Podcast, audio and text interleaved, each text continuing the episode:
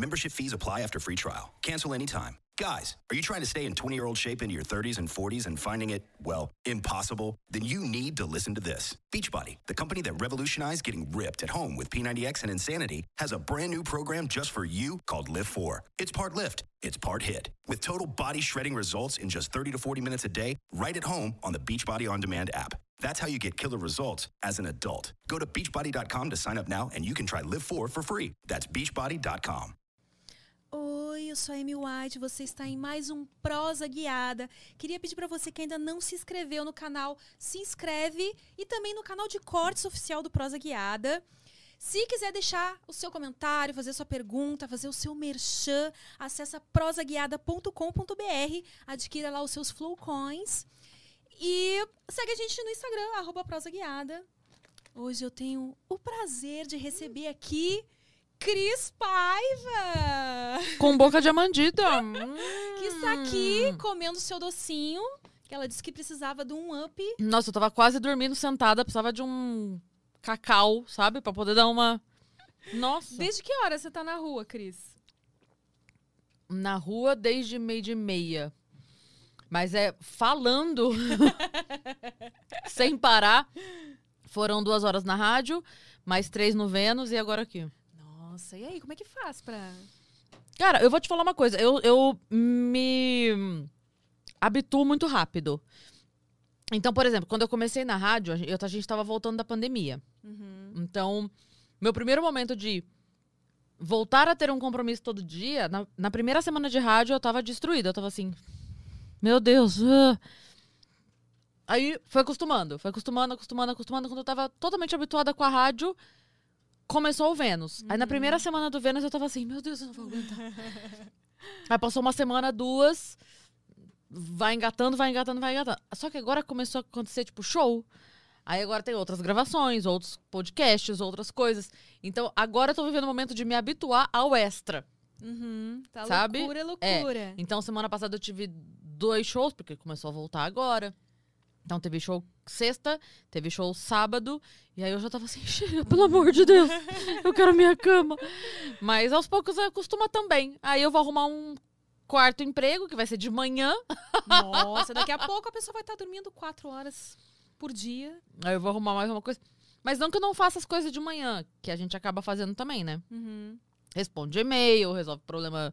Aquela coisa, né? De pegar o boleto do condomínio, não sei o quê, coisa que só a gente pode resolver. Aquela parte chata de ser adulto, né? É. A, a, par- que acla- acaba o glamour, sabe? Né? A gente tá lá no Instagram. Ai, Cris, adoro seu podcast. não sei o quê. Aí fecha a tela do Instagram, entra na outra, é. Entra no banco, paga os boletos. É. Nossa, nem me fala, eu eu ando meio perdida com esse negócio de contas também. Às vezes eu conta e agenda que eu ainda não peguei o hábito de marcar as coisas na agenda. Eu até então lembrava as coisas de cabeça. No celular, você diz? É. Ah. Em qualquer lugar. Eu simplesmente combino alguma coisa e fico com aquilo na cabeça. Só que agora tá aumentando isso. Então, acho que é melhor eu começar a anotar. Tá aumentando porque senão. quantidade de coisas? É, quantidade diz? de coisas pra fazer. E aí, tipo, é um médico que a gente marca, é uma conta que tem que pagar. é, essas burocracias da vida diária Uhum. que se somam aos compromissos profissionais que a gente já tem, Você né? sabe que eu funciono muito no visual. É que agora eu tô passando pouco tempo mesmo dentro de casa. Uhum. É, é escroto, mas é mesmo. É verdade. Mas uma coisa que funciona muito pra mim é, mesmo que eu marque no celular, na agenda do celular, eu tenho um grupo comigo mesma. E aí eu me mando durante o dia as coisas que eu combino. Chega à noite eu boto no meu calendário de papel. Nossa, quem foi que falou isso pra mim que faz a mesma coisa? Acho que foi Maurício Meirelles que faz isso também. Eu gosto de ter um calendário de papel. Antes Alguém me falou tinha- que isso, que tem um grupo com, com ele mesmo. É, isso eu tenho pra ah, tudo. Então, eu penso alguma coisa, eu mando um áudio pra mim no grupo, uma ideia de piada ou alguma coisa que mandar mensagem pra fulano de tal porque não sei o quê. E aí à noite eu paro pra fazer a coisa com calma ou responder o e-mail tal. Porque senão depois a gente esquece. E aí tem coisa que é uma bosta, porque assim, tem pessoas que a gente precisa falar que só dá pra falar durante o dia, mas aí você só lembra à noite, ou o contrário. Tem gente que você precisa fazer uma ligação, mas você lembra dirigindo. Aí eu paro no semáforo, falo, "Vou falar com fulano de tal porque não dá lá. Beleza. Aí quando a hora que eu paro, volta. E como é que senão- tá? É, é, porque eu vi que aqui nos bastidores você saiu ali do Vênus e você já tava no celular, tipo, resolvendo várias coisas. Porque é o horário que dá, né? É o horário que dá. Então, Você consegue Como é que fica a sua mente com essa coisa de ficar o dia inteiro celular e redes sociais e trabalho? Maluca, é um esgotamento. É muito estranho isso. Eu tava falando, inclusive, disso com o Mal, com o Meirelles. Que é, às vezes a pessoa vê a gente falando e fala assim: ah, tá bom, senta ali, conversa duas horas, cansado tô eu que. Primeiro, não é uma competição de cansaço. O mundo não é uma competição de cansaço. Mas é porque é um cansaço diferente. É um esgotamento mental. Tem dia, assim, não agora, mas já aconteceu na vida de momentos assim de eu chorar de cansaço. Chorar, assim, Ah. eu preciso dormir. Porque não é, não é que eu não aguento levantar, eu aguento.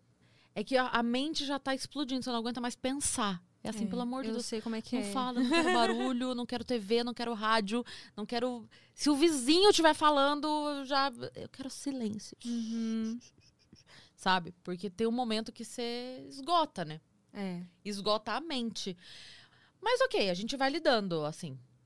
Eu, eu sempre pedi muito trabalho pra Deus. Então eu estou no momento de viver muito trabalho. Então não posso reclamar. Não então todo dia. reclamar. Quando eu penso em reclamar, eu falo, nossa, eu tô muito cansada. Graças a Deus. Graças a Deus, tô cansada, tô cansada, tô muito cansada, graças a Deus. É verdade. Porque se, né, a gente pede as coisas, tem que saber lidar Eu com também elas. falo isso quando eu começo. Ai, meu Deus, que correria. Ai, aquela sensação de que sempre tem alguma coisa que eu teria que estar fazendo, não tô conseguindo fazer. Eu, calma, calma, calma.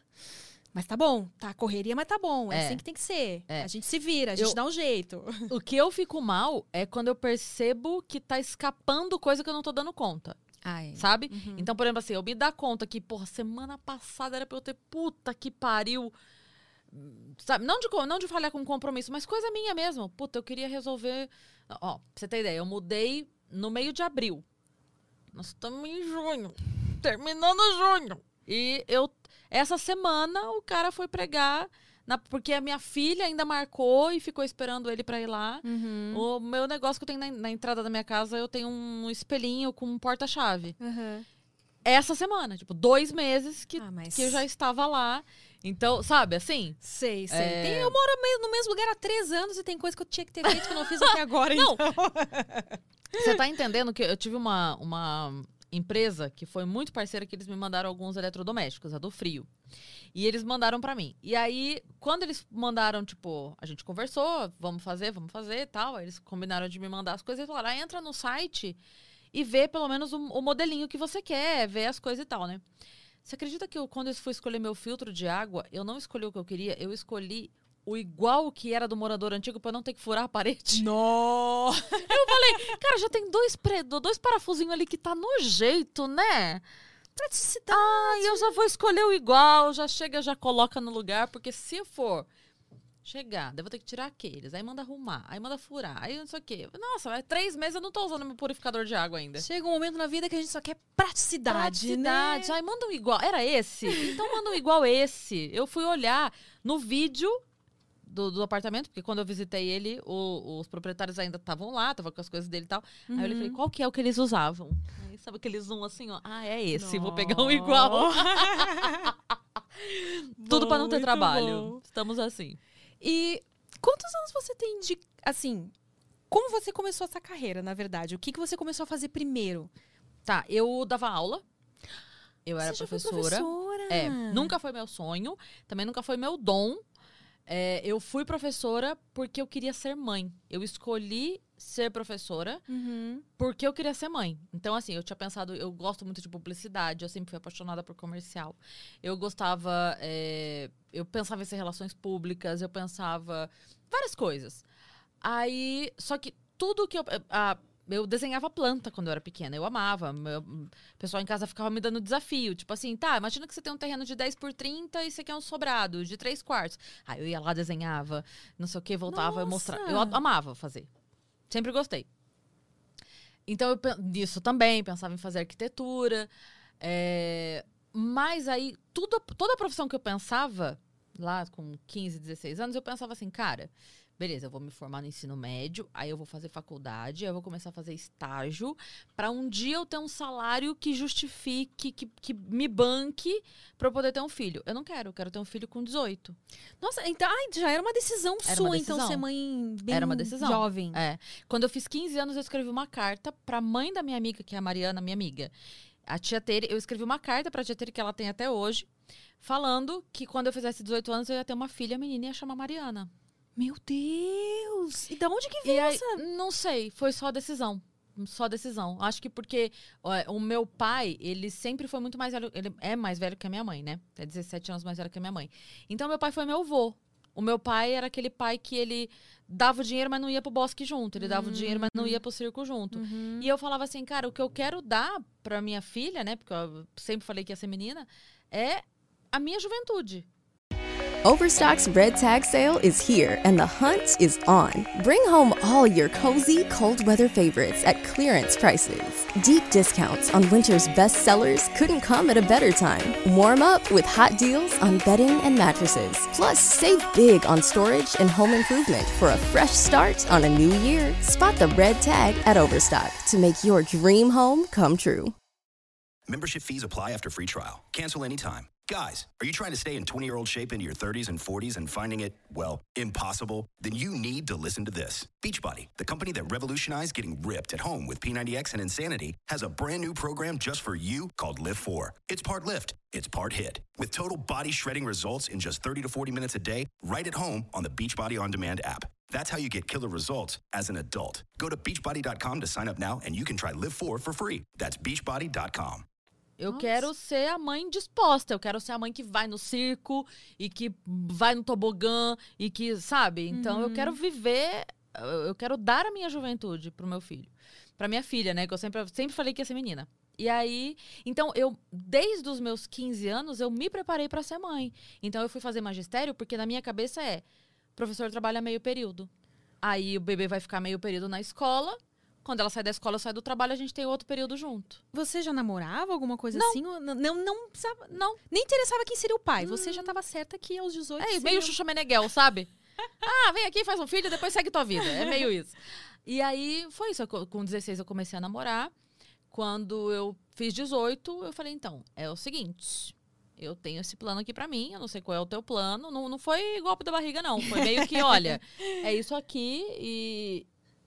E aí eu engravidei no final de 99, que era o meu terceiro ano de magistério. O ano 2000, que foi o ano que a Emma nasceu, foi o meu último ano do magistério.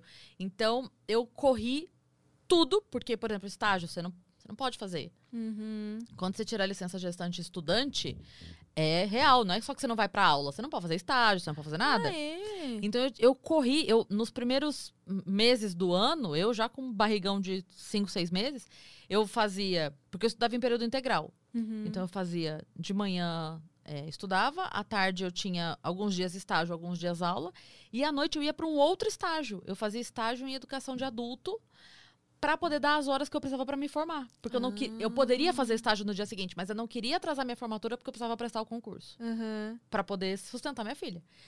Aí a Má nasceu em julho, em dezembro eu me formei, com as horas de estágio, tudo. Corri feito uma filha da puta, mas deu tempo. Aí me formei. E aí teve um concurso. Eu tava. É, 20 dias que faltava para me formar, a prefeitura abriu um concurso, na verdade não era para professora, era para auxiliar de educação. Uhum. Aí prestei e passei. Aí eu tava trabalhando como auxiliar, a prefeitura abriu para professor. Aí eu prestei e passei de novo. E aí eu entrei efetivo na prefeitura. E fiquei dando aula por 10 anos. Nossa! Dei aula por 10 anos e eu falo de boa, assim, nunca foi, nunca foi, Dom, eu admiro demais todas as minhas amigas, todas as minhas colegas que ficaram lá até, que estão lá até hoje, Uhum. porque é uma luta diária pra dar aula, a gente enfrenta umas coisas absurdas, assim, falta de verba, falta de educação, sabe? Pai que acha que a escola tem que educar. Isso é uma coisa que meu pai sempre falou, eu acho maravilhoso, que ele fala assim, a gente já erra quando a gente fala Ministério da, Educa da é, Ministério da Educação. Ele fala, não, tem que ser Ministério do Ensino, porque educação tem que vir de casa. Nossa. Sabe o seu Porque, pai. é, porque a- a- sempre tem essa de, né, de, tipo assim, a gente chega pra dar aula, a gente tem que ensinar a criança a pedir por favor. É muito absurdo, assim, e, e a gente trava uma briga com os pais que, num- numa posição de culpa porque trabalham o dia inteiro, mima o filho, e aí a professora não pode brigar com a criança porque o pai mima o filho, mas a- a gente não briga porque não gosta da criança, a gente briga porque edu- quer educar. E ao mesmo tempo é falta de verba da prefeitura, então, do, do- da- do Estado de maneira geral, né? Então, é uma luta tremenda, tremenda, tremenda. Falta de recursos É, absurda. dependendo da faixa etária com que se trabalha ah, e da, de onde fica a escola, tem situações até que os professores têm que ensinar a como fazer higiene com as crianças, né? Tudo. Tudo, tudo. A gente tem. A gente ensina a escovar o dente, ensina a lavar a mãozinha, ensina tudo, tudo. E é uma coisa tão doida que, assim. É, a, a- a política da coisa. Por exemplo, vai. o que o pessoal fala muito que é a, inclusão. Ah, inclusão tal. É lindo. A ideia é linda. Mas sem treinamento, sem você oferecer curso, sem você oferecer um outro profissional para estar na, na sala junto com aquele professor e ele tem que dar conta de 40 porque as salas de aula são superlotadas, sendo que um desses 40 é hiperativo, você está incluindo um ou você está excluindo 39? Porque aí a professora tem que dar atenção para esse aqui. Uhum. Então é muito doido se você pensar o quanto. O, o- tem professor que paga curso por conta própria, sabe? Então é muito difícil. Não adianta você ter uma bandeira de inclusão sem tratar essa inclusão de fato. Ela precisa de, de estrutura para acontecer. Não é só o bonito. Ah, toda a escola. tem- Tá, mas como é que tá funcionando isso lá? E outra, assim, eu sempre fui a favor da inclusão social das crianças. A inclusão pedagógica não tem como acontecer em sala de aula. Porque é isso que eu falei, você na verdade exclui o restante quando a professora precisa demandar uma atenção pontual ali, né? Sim. Ela não é uma é babá. verdade, eu nunca tinha parado pra pensar nisso. Ela né? não é babá. Ela é professora, né? Então, eventualmente, um aluno precisa de uma atenção nesse dia, o outro precisa de uma atenção no outro dia, ok. Mas um que precisa de atenção todos os dias, às quatro horas aula, como é que ela dá atenção pro resto da turma? Então, é muito foda isso, porque é, eu, eu sempre acreditei assim, que a inclusão ela deveria acontecer. Por exemplo, é, a convivência das crianças com, com, é, com crianças que têm alguma deficiência, alguma condição diferente, acho incrível, tem que acontecer. Mas em que momento?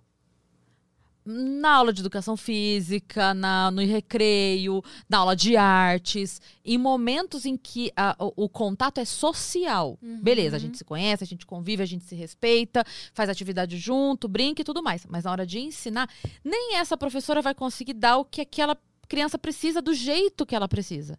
Então aí, já que não dá pra, né? Porque estamos falando de política no Brasil, mas aí você pega então, vai, 20 professoras da rede pública, dá treinamento para 20 professoras e faz um centro de educação para atender de forma po- porque aí você oferece a educação do jeito que essa criança precisa, para ela aprender de fato Uhum. e sociabiliza no horário contrário. Então, se ela estuda de manhã, na parte da tarde ela vai para a escola e participa do intervalo. Ela estuda à tarde, na parte da manhã, duas vezes por semana ela vai para a escola e participa da aula de artes, da aula de música, da- sei lá, sei lá, mas Sim. para ter o contato, mas sem a obrigação do ensino. É, até porque com sem ter essa inclusão dessa forma que as pessoas imaginam, né, que deveria ser, os próprios alunos já têm dificuldade de aprender a Exato. matéria. Imagina com alguém Exato. ali que precisa de uma atenção que é uma especial. coisa. é, Enfim, eu, eu fiquei 10 anos né, na rede pública. E é uma coisa maluca que você não pode. Você não pode repetir aluno. Nossa, isso Porque é... existe uma verba que o governo federal recebe e repassa para alunos passantes, para alunos aprovados. Um aluno retido, ele é gasto. Então não é que a política de passar aluno é pelo, pela saúde mental da tem nada a ver com isso, até porque é muito pior para uma criança ir para uma série avançada onde ela não acompanha para a criança. Isso é muito mais humilhante, isso é muito mais vergonhoso do que ela repetir um ano. Pode doer duas, três semanas, ela já fez mais 10, 20 amigos diferentes, ela esqueceu que ela era de outra turma. Uhum.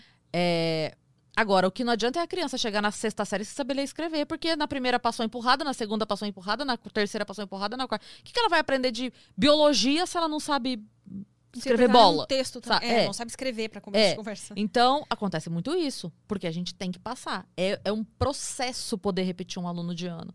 Porque não é vantajoso financeiramente pro E aí, quando eu falo estado, não estou falando estado, estado, é município, estado, federação. Não é vantajoso financeiramente. E aí você tem índices de aprovação que sobem, mas não é que a educação melhorou. É que o tanto que se exige diminuiu. Então, assim, quando eu comecei a dar aula, tinha. ah, ah, as normas de cada série. Então, por exemplo, assim, para passar da segunda série. Então, é já as quatro operações básicas, você começa. É, hum, divisão ainda não, mas até a multiplicação já tá hum, ali forte na segunda série. Você é, começa. Enfim, tem as coisas ali que você tem que ter, Aham. né? Chega num ponto que se da quarta série a pessoa não sabe divisão, a criança não sabe divisão ainda, é meio, ah, mas tudo bem, ela aprende no caminho e passa. Então, quando você começa a exigir menos, você passa mais. É claro que passa mais. Sim. Mas não é que a educação melhorou e você tem menos aluno retido. É porque passou a se exigir mais, menos. E aí você passa mesmo, porque. Ah, não, ela sabe as letras do alfabeto. Na quinta série, passa. Não, não passa. Gente. E é muito difícil isso, porque. Overstock's Red Tag Sale is here and the hunt is on. Bring home all your cozy, cold weather favorites at clearance prices. Deep discounts on winter's best sellers couldn't come at a better time. Warm up with hot deals on bedding and mattresses. Plus, save big on storage and home improvement for a fresh start on a new year. Spot the red tag at Overstock to make your dream home come true. Overstock's Red Tag Sale is here and the hunt is on. Bring home all your cozy, cold weather favorites at clearance prices. Deep discounts on winter's best sellers couldn't come at a better time. Warm up with hot deals on bedding and mattresses. Plus, save big on storage and home improvement for a fresh start on a new year. Spot the red tag at Overstock to make your dream home come true. é, a discussão começa a virar emocional, do tipo, ah, mas pra criança, não sei o que, é ruim. Mas ninguém vê o outro lado. O quão vai ser ruim pra ela chegar numa série mais adiantada, Ruim é não sem alguém acompanhar. que tenha disposição ou que tenha apoio para ensinar aquela criança É. que ela deveria ser ensinada, E né? também, Toda assim, criança tem capacidade de aprender, é mas É muito, é muito de saber lidar. Eu tive um aluno, eu tenho a carta da mãe do André até hoje. Se eles estiverem vendo, se virem esse vídeo, um beijo pro André e pra mãe dele. Eu não lembro do nome dela. Mas o André foi um aluno que eu tive que ele ficou retido. E ele já era maior. O André cresceu muito, então ele já era maior do que os amiguinhos da mesma idade. Quando ele foi para uma idade, para uma sala com crianças menores, ele mais se destacou ainda, Uhum. né? Então ele foi no primeiro dia de aula, não voltou mais. Ele ficou duas semanas sem ir. A mãe dele desesperada foi lá. O André não quer voltar, o André não quer voltar e não sei o quê. É por isso que eu falei, é um primeiro momento, entendeu? Uhum. Só que a gente tem que saber lidar. A gente tem que ter um preparo ali pra lidar com isso. Aí eu virei pra ela e falei: vamos fazer assim? Convence ele a vir um dia. Faz algum trato com ele lá, convence ele a vir um dia. Ela falou: tá bom. Aí ele foi. Aí o André chegou, eu vi que ele tava. Aí eu fui, cheguei pra ele e falei: André, é, eu preciso da sua ajuda. Porque assim, eles são muito pequenos. E eles ainda não têm muita noção. Então, assim, eles vão ficar bagunçando na fila, vão ficar não sei o quê. E eu não consigo vigiar a fila toda. Então vamos fazer assim? Eu fico aqui na frente, você fica lá atrás, você me ajuda. Quem estiver saindo da fila, você ajuda a se organizar. Não sei o quê, se alguém. Tipo... Aí ele se sentiu. Importante, né? Valorizar. Eu chegava na sala, aí eu ia, abria a janela, falava, André, abre pra mim, não consigo. Aí ele vinha, se achava o fortão que abria a janela. Então aí, aí beleza, passamos o dia todo, eu pedi as coisas pra ele. Quando acabou, que eu fui embora, eu falei, ai André, você não vai me deixar na mão amanhã, né? Por favor, senão, quem que vai me ajudar? Eu preciso de você aqui pra me ajudar, porque não tem como. Uhum. Aí ele, ele, ele não sentiu que ele precisava ir como um aluno. Ele sentiu que precisava ir. A professora precisa de mim. Uhum. Ela precisa da minha ajuda pra abrir a janela. Claro que eu consegui abrir a porra da janela. Mas não era isso, entendeu? Sim. Era dar pra ele um, uma. Um, ele sabia, ele tava vendo que ele era diferente, mas ele podia ser diferente pra mal. Não, não, não. Você é diferente pra melhor. Olha a tua vantagem sobre todos os outros, que são tão pequenos. Então a gente precisa. Você me ajuda, André? E aí foi o ano todo. Nossa, no final, a dona mãe dele Bacana mandou uma carta. Ela mandou uma carta me agradecendo, chorando e tudo mais, porque ele terminou, ele passou de ano, ele conseguiu acompanhar e foi isso. Ele se dedicou e foi. Mas é muito ter esse tato, assim, pra entender Esse que. tato, eu imagino que ao longo dos anos, muitos profissionais vão cansando também, né? Muito. E são Muito. muitos alunos. E se ele deixa isso tudo entrar na cabeça do cansaço, de ver a falta de verba, a falta de É. recursos. E acho que até E é uma para coisa- de enxergar né, a individualidade de cada. Sim. E é uma coisa louca, porque assim, do. do ah, vai, de setembro pra frente, setembro, outubro, novembro, é impressionante a quantidade de professores que começa a não aguentar.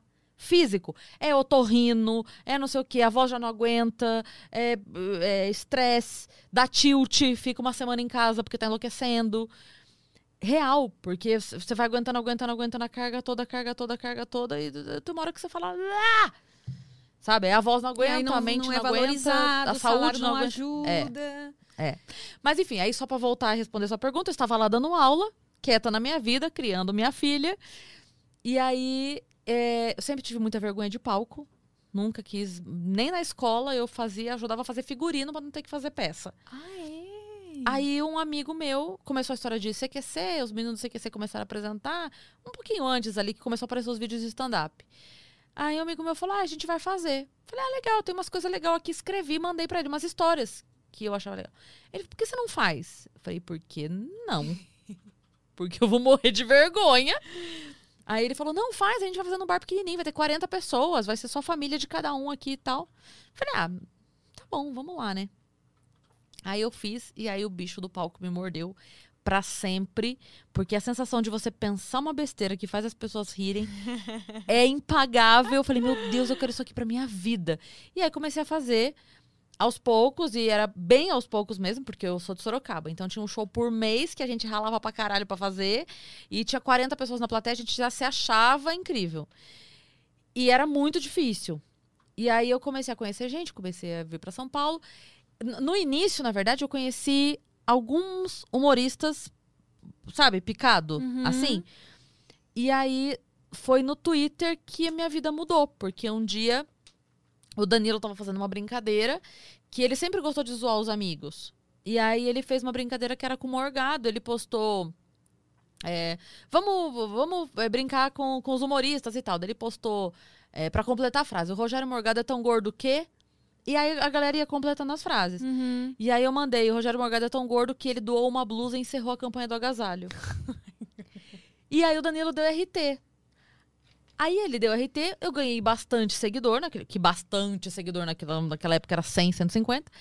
Ganhei bastante seguidor naquele momento e ele, beleza, encerrou essa brincadeira, vamos pro próximo. Aí ele botou, era com o Henrique Fedorovics, ele botou, Henrique Fedorovics é tão bunda mole que... Aí eu falei, bom, já brinquei, ele já escolheu, ele não vai me escolher duas vezes seguida, mas vou brincar. Uhum. Aí escrevi, é, o Henrique Fedorovics é tão bunda mole que ninguém consegue comer a bunda dele, só beber. Mandei essa e saí. E naquela época o Twitter não era celular, era computador, você saiu, você saiu mesmo, você Não fica saía. acompanhando a repercussão, né? Isso, o Twitter não ia com a gente pros lugares. E aí eu saí e tal. Horas depois eu volto, ligo de novo. Tinha um monte de mensagem lá. Foi ela de novo, foi ela de novo, foi, fui eu de novo o quê? E ainda não. Nem era essa coisa que você via a resposta, se você clicasse no tweet. Aí eu fui e vi, o Danilo tinha falado. É... Ai, quem foi que falou alguma coisa sobre a bunda ser mole e só dá pra beber? Aí a galera que tinha começado a me seguir viu que tinha sido eu e indicou pra ele. Aí tinha uma DM dele pra mim, falando assim: olha, é, gostei muito quando. Quando você. Como é que ele falou? Ah, eu vou. Me, fa- me fala da onde você é que eu vou te dar um convite pra ir no meu show. Oh. Aí, com uma petulância que Deus me deu, eu falei: eu não quero ir no teu show, eu quero abrir teu show. Ele falou: tá bom. Menina, tá, meu bem. Aí ele falou, tá bom. Aí eu, não, que tá bom. Não era pra falar tá bom. Quem falou pra ele falar tá bom? Meu Deus, o que, que eu faço agora? Sabe aquela, aquela coisa que o pessoal brinca que o pessoal oferece cartão de loja, você fala aceita, a pessoa não sabe como reagir, porque ninguém Uhum. nunca aceita, a pessoa não sabe lidar. Aí ele falou, tá bom. Aí eu, eita caralho. Ele deixou. E agora? Agora eu vou ter que abrir o show dele. Aí eu abri o show do Danilo uma vez. Aí abri duas, abri três, fui pra outras cidades abrir show dele, vim pra São Paulo algumas. E, só que aí a galera começou a me conhecer. A galera da comédia, tipo, pô, tem uma menina. Abriu, que na época era menina ainda. É, tem, abrindo, tem uma menina abrindo o show do Danilo. Quem é? Ah, chamou pra fazer show, chamou pra fazer show. Comecei a fazer show com outras pessoas. Abri show do Oscar, do, do- de outros humoristas grandes. Fui chamada pra Clube da Comédia, Comédia em Pé, Seleção do Humor. Comecei a fazer shows grandes. E aí foi. Aí desandou. E aí comecei a apresentar semanalmente, que dá um, uma outra experiência, né? A gente amadurece muito no palco, a gente fica muito mais, né? E aí foi isso. Aí comecei a fazer festivais.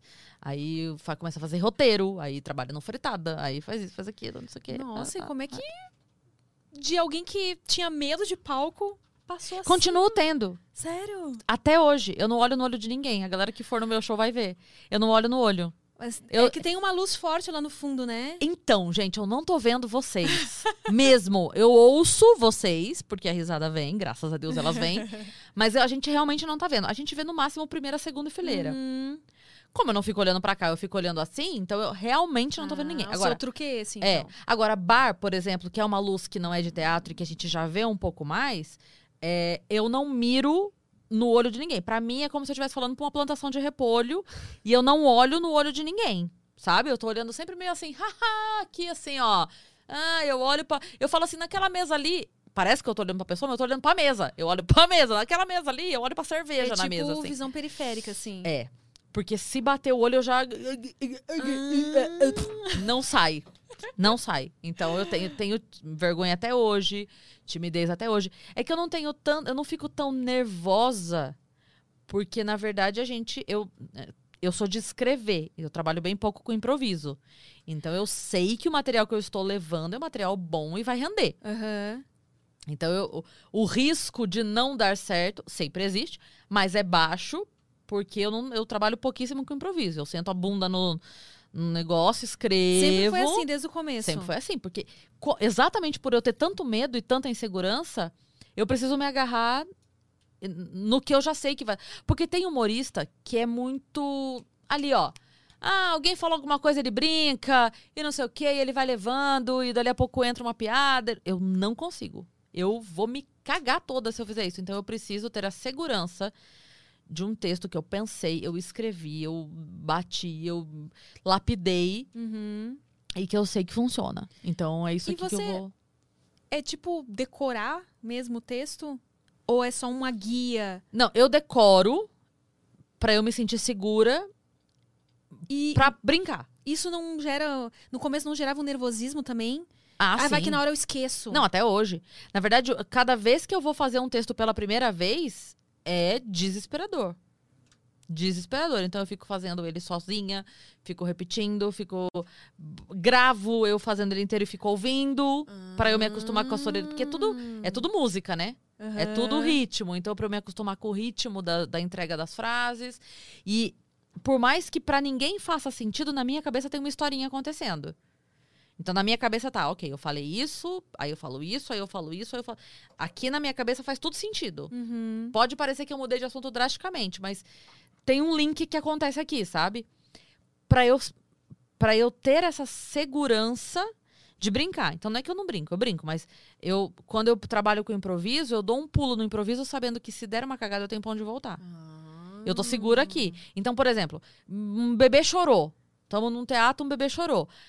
É claro que eu vou brincar, não tem como ignorar. Eu vou brincar, vou fazer uma graça e tudo mais, tudo mais. Mas eu. Ok, morreu esse assunto, eu volto pro meu. Teu pra minha terra firme aqui. ali. É, entendeu? Eu volto pro meu negocinho aqui. Hum. Porque eu preciso me sentir segura pra isso, sabe? Você já gostava de comédia? Você tinha alguma inspiração? Eu sempre fui muito palhaça, mas entre meia dúzia de amigos. Então, entre os meus amigos, eu sempre. Tanto que os meus amigos mais próximos, quando eu comecei a fazer show, eles falavam: por que a gente vai pagar por uma coisa que você faz de graça? vai lá, faz teu show, depois você passa aqui em casa. Mas era isso, assim. Conheci, peguei liberdade, beleza, vou. Nossa, aí a gente vai falar merda pra caramba, vou fazer piada, vai ser uma zoeira. Mas sem conhecer, é, eu passo até de otária por ser tímida. Porque a pessoa acha que eu sou. Tipo, que eu não cumprimento Aham. porque eu sou metida. E na verdade eu tenho vergonha de falar oi, sabe? Assim, eu, Nossa. eu chego e falo, cara, eu vou lá falar oi, vou atrapalhar? Não. É engraçado que é uma coisa que as pessoas não, não imaginam, né? Mas a Elas grande maioria dos que humoristas. um humorista ah, muitas vezes é, é uma pessoa super séria. Mas a sofre de grande maioria dos humoristas são tímidos. São tímidos, são depressivos, são solitários. É isso. Até porque, assim, é, é uma coisa muito engraçada isso, mas é, quando o pessoal vê os humoristas, tipo, ah, vocês só andam entre você, ah, não sei o quê, ah, virou estrelinha, não sai mais com seus amigos. Não, gente, é porque os meus amigos estão fazendo churrasco no sábado e no sábado eu tenho show. O meu churrasco é na segunda. E aí aquele povo tá trabalhando. Quem pode fazer um churrasco na segunda comigo são os humoristas. Que também não tem nada na segunda. Quer dizer, agora eu tenho até na segunda, mas entendeu? É tipo assim, não, Sim. não é que a gente não. Eu quero muito encontrar aquelas pessoas, mas quando? Porque de segunda a sexta Eles têm emprego formal e eu não tinha até então. E no final de semana que eles estão de boa fazendo festa, eu tô viajando fazer show. É. Só não outra- bate. Vira outra realidade. não Vira outra realidade. né? Então por isso que a gente acaba muito se unindo Fechando no grupinho ali. É, acaba se unindo. panelinha. E, é, é. Acaba se unindo e, cara, vai fazer churrasco vai chamar quem? Quem tá desocupado naquele dia? Ou outro humorista. Aham. E fazer graça das coisas é algo que pode ser aprendido? Dá, dá pra aprender, dá pra aprender. Eu sempre falo do Léo Lins, eu dou sempre esse exemplo, porque o Léo, pra mim, é um cara. O Léo não é, é, o, o, o- engraçadão, sabe? Ele não é o. o o, o Sérgio Malandro. o Léo é um cara extremamente CDF que decidiu fazer comédia. E ele foi estudar como faz. Existe uma matemática pra criar piada. É que com o tempo a gente vai meio que entendendo como funciona pra gente, o falar, o, o agir, o reagir, e a gente começa a escrever. Mas existe uma matemática. Tem a tal da regra de três que a gente usa, que a regra de três ela funciona assim. É, a- é a quebra da expectativa. A gente trabalha com a quebra da expectativa. Então, pra explicar a regra de três, é assim. Por que que, por que que a gente ri quando uma pessoa tropeça? Não é engraçado. A coisa em si não é engraçada. A pessoa pode cair, pode se machucar, pode quebrar a perna, pode quebrar o braço. Não é de fato engraçado. Mas se você vê uma pessoa tropeçando, você ri. Por quê?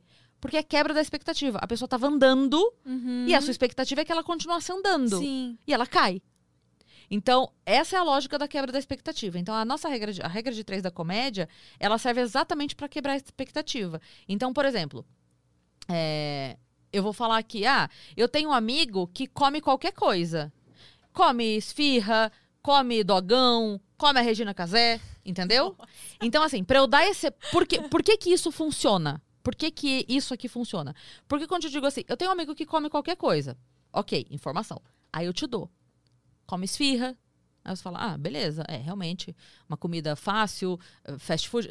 Isso é átomo, átomo de segundo, entendeu? Na tua cabeça. É, é isso aqui, ó. Mas na tua cabeça é, ok, esfirra, né? Você já pensa em fast food, comida fácil, porcaria, massa, beleza. Come dogão, ok, dogão, outra coisa, comida de rua, não sei o que, não sei o que. Então, eu, eu dou a informação e eu fortaleço a informação. Então, esse aqui é o andar. Eu tô andando, eu tô andando, eu tropecei. Eu quebro a sua expectativa. Eu falo uma coisa que não faz parte desse grupo, que não pertence a esse grupo, e que vai imediatamente te remeter ao come. Ah, come! co- ah, come! Então, na tua cabeça faz assim, ó. Flum! E eu quebro. Aham. Então, essa lógica da regra de três é uma, é uma matemática da comédia. A gente fala uma coisa, fortalece a coisa e quebra a coisa na sequência. Eu mesma. Falo, fortaleço e quebro Aham. sabe? É, Tem o exagero. Ah, fulano de tal é tão não sei o quê, que não sei o que, não sei o que, não sei o que. Sabe? É, tá- ah, eu tô tão que lá, lá, que não sei o que. Eu sou tão não sei o que, que não sei o que. É outra, é o exagero. Então é isso. Existe uma matemática que dá pra se aprender. Agora, tem gente que nasce engraçado. tem gente que. É o caso do Murilo Couto, por exemplo. O Murilo. Então, se o Murilo subir no palco e falar, gente, hoje eu vou dar uma receita de bolinho de chuva, você vai rir do início ao fim. Porque ele é uma persona engraçada. Tem talento. É, é, é. Nasceu com esse dom aí de ser engraçado e ele é. E tem gente que aprende. Inclusive, eu escrevi isso na, na, na contracapa do livro do Léo, que eu, fui uma das pessoas que ele pediu pra escrever a frasezinha indicando no, né? Eu falei, cara, se tem uma pessoa que é capaz de ensinar alguém a ser engraçado, é o Léo. Porque uma pessoa que nasceu engraçada não sabe como ensinar. Aham, é verdade. Como é que eu te ensino a ser eu? Não sei, eu sou eu. Aham. Agora, bordar eu sei te ensinar, porque eu tive que aprender. Então eu sei te ensinar a bordar. Se você sentar fa- com uma faz linha aqui, eu, né? Então se tem uma pessoa que pode ensinar uma pessoa a ser engraçada é o Léo. E o Léo já escreveu dois livros maravilhosos Nossa, eu vou, vou Pra- depois, é, que é, é, sobre essas regrinhas, sobre como trabalhar esse pensamento para a graça. Que ajuda não só para quem quer fazer comédia, mas de maneira geral. Às vezes o cara quer dar uma palestra, mas ele quer uma palestra divertida. Uhum. Como que ele faz para essa palestra ser divertida? Aí pega umas dicas ali, pensa uma. É, eu me lembro que eu cheguei a fazer um, curso do Whindersson. Não sei se você ficou sabendo, uma época ele deu um curso aí. Que era pra youtuber, mas tinha uma parte dentro do curso que ele falava de comédia e dessa quebra de expectativa. É. Ele convidou É atores ah, um- outros humoristas Sabe- falar tecnicamente mesmo. É que a né? gente, a gente vê a comédia, claro, ela é uma profissão, né? Hoje ser comediante é uma profissão mesmo. Uhum. Mas a comédia em si, ela fortalece qualquer outra profissão. Porque, é, vai, vamos lá. Overstock's red tag sale is here and the hunt is on. Bring home all your cozy, cold weather favorites at clearance prices. Deep discounts on winter's best sellers couldn't come at a better time. Warm up with hot deals on bedding and mattresses. Plus, save big on storage and home improvement for a fresh start on a new year. Spot the red tag at Overstock to make your dream home come true. Overstock's red tag sale is here and the hunt is on. Bring home all your cozy, cold weather favorites at clearance prices. Deep discounts on winter's best sellers couldn't come at a better time. Warm up with hot deals on bedding and mattresses. Plus, save big on storage and home improvement for a fresh start on a new year. Spot the red tag at Overstock to make your dream home come true. Musiquinha de professor que dá curso em pré-vestibular. Por que, que os alunos decoram? É verdade. Porque é engraçado. Nossa, eu me lembro que eu adorei o curso pré-vestibular. É engraçado. Foi onde eu mais aprendi matérias. É onde assim. ganha. Por que, que você decora a paródia? Por que, que você decora essas coisas? Porque é engraçado. A comédia, ela prende a pessoa. Então, tudo que vem da comédia, prende.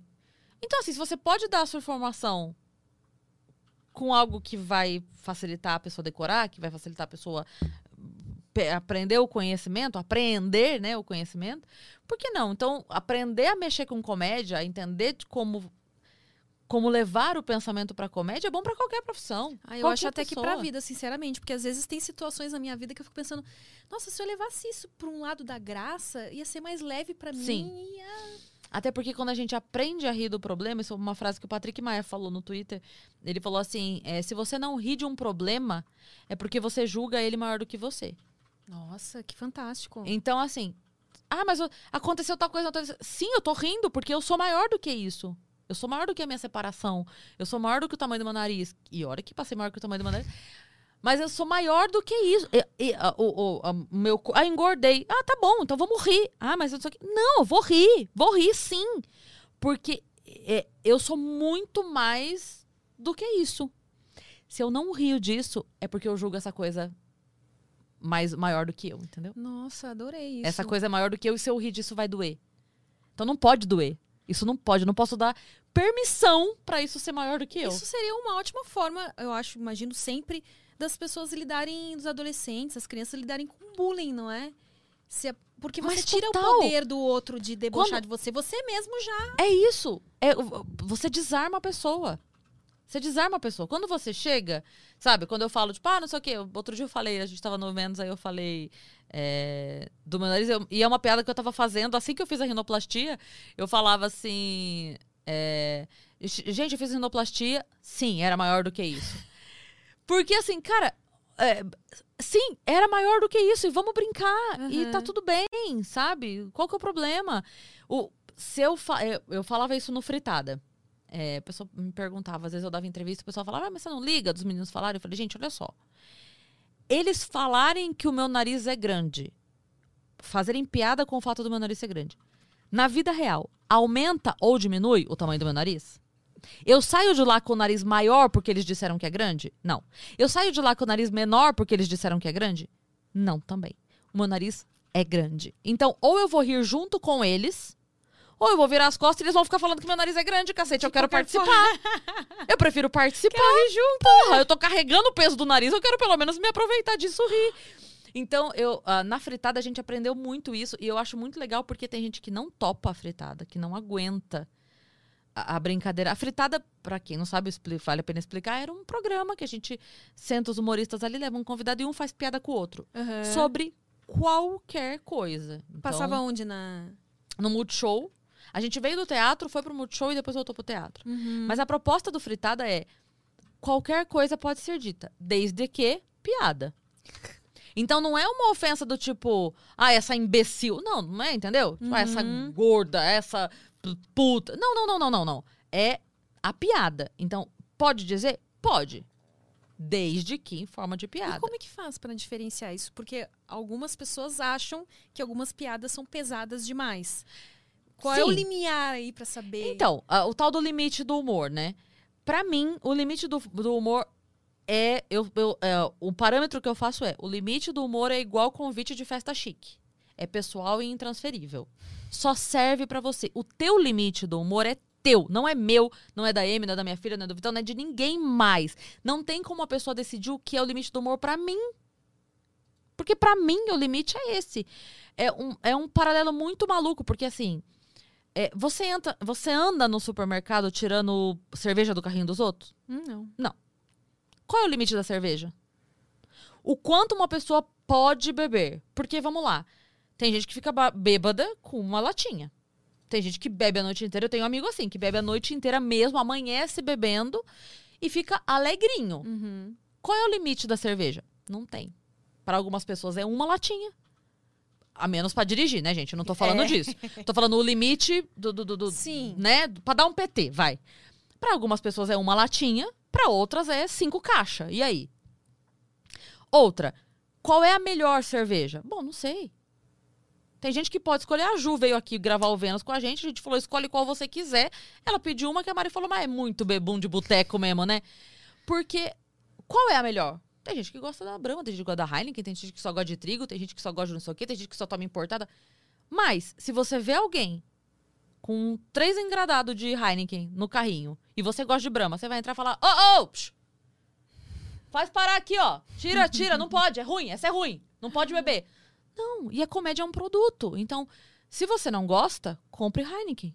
Ou compre Brahma. Muda o canal, não lê o livro, não compra, não vai no show, não vê o programa, não, conso não consome, não consome. Porque se o produto é ruim, ele naturalmente para de existir. Naturalmente, você não precisa fazer nada. Você não precisa convencer ninguém a parar de existir. E aí eu dou exemplo por- do, do- do programa do Dentista Mascarado.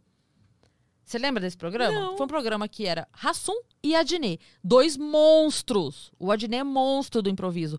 O Rassum é um monstro da comédia. O programa era ruim. Durou uma temporada e nunca mais isso? Na Globo. Na Globo? Quando o Adnet foi pra Como é que Globo. era o nome mesmo? Dentista Mascarado. Dentista mascarado. Durou uma temporada e nunca mais voltou. Porque os caras são ruins? Não, porque aquela, aquele, aquela comédia, aquele humor, de fato, não era bom. Precisou alguém fazer. Ninguém, não teve cancelamento, não teve manifestação, não teve boicote, não teve nada. Não teve porque era uma comédia limpa pra, pra TV, né? Então não teve nada disso.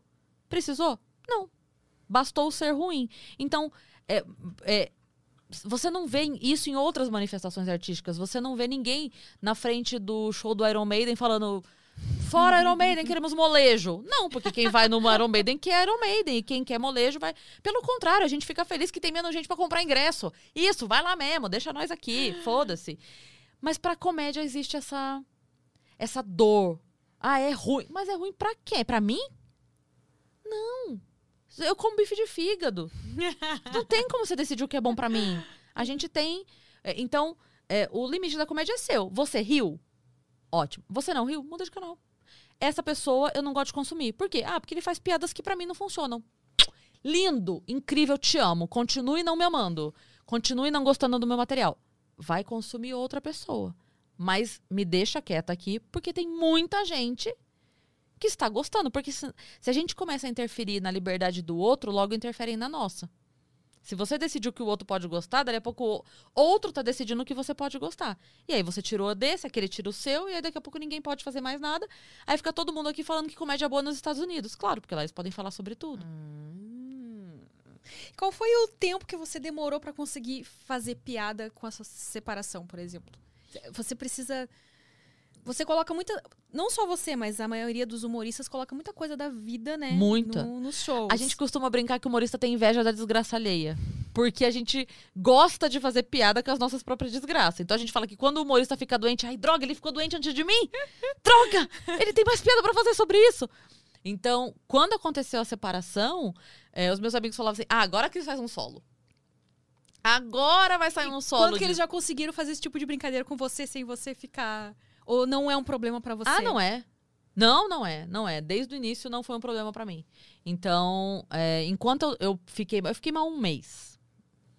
E aí nesse um mês eu não fiz show. Eu fiz um show que eu, eu tava fisicamente mal, porque eu tava sem conseguir comer e tal. Uhum. Então eu cheguei aí pro show e daí as minhas amigas que fazem show comigo falaram, ó, faz o tempo que você conseguir.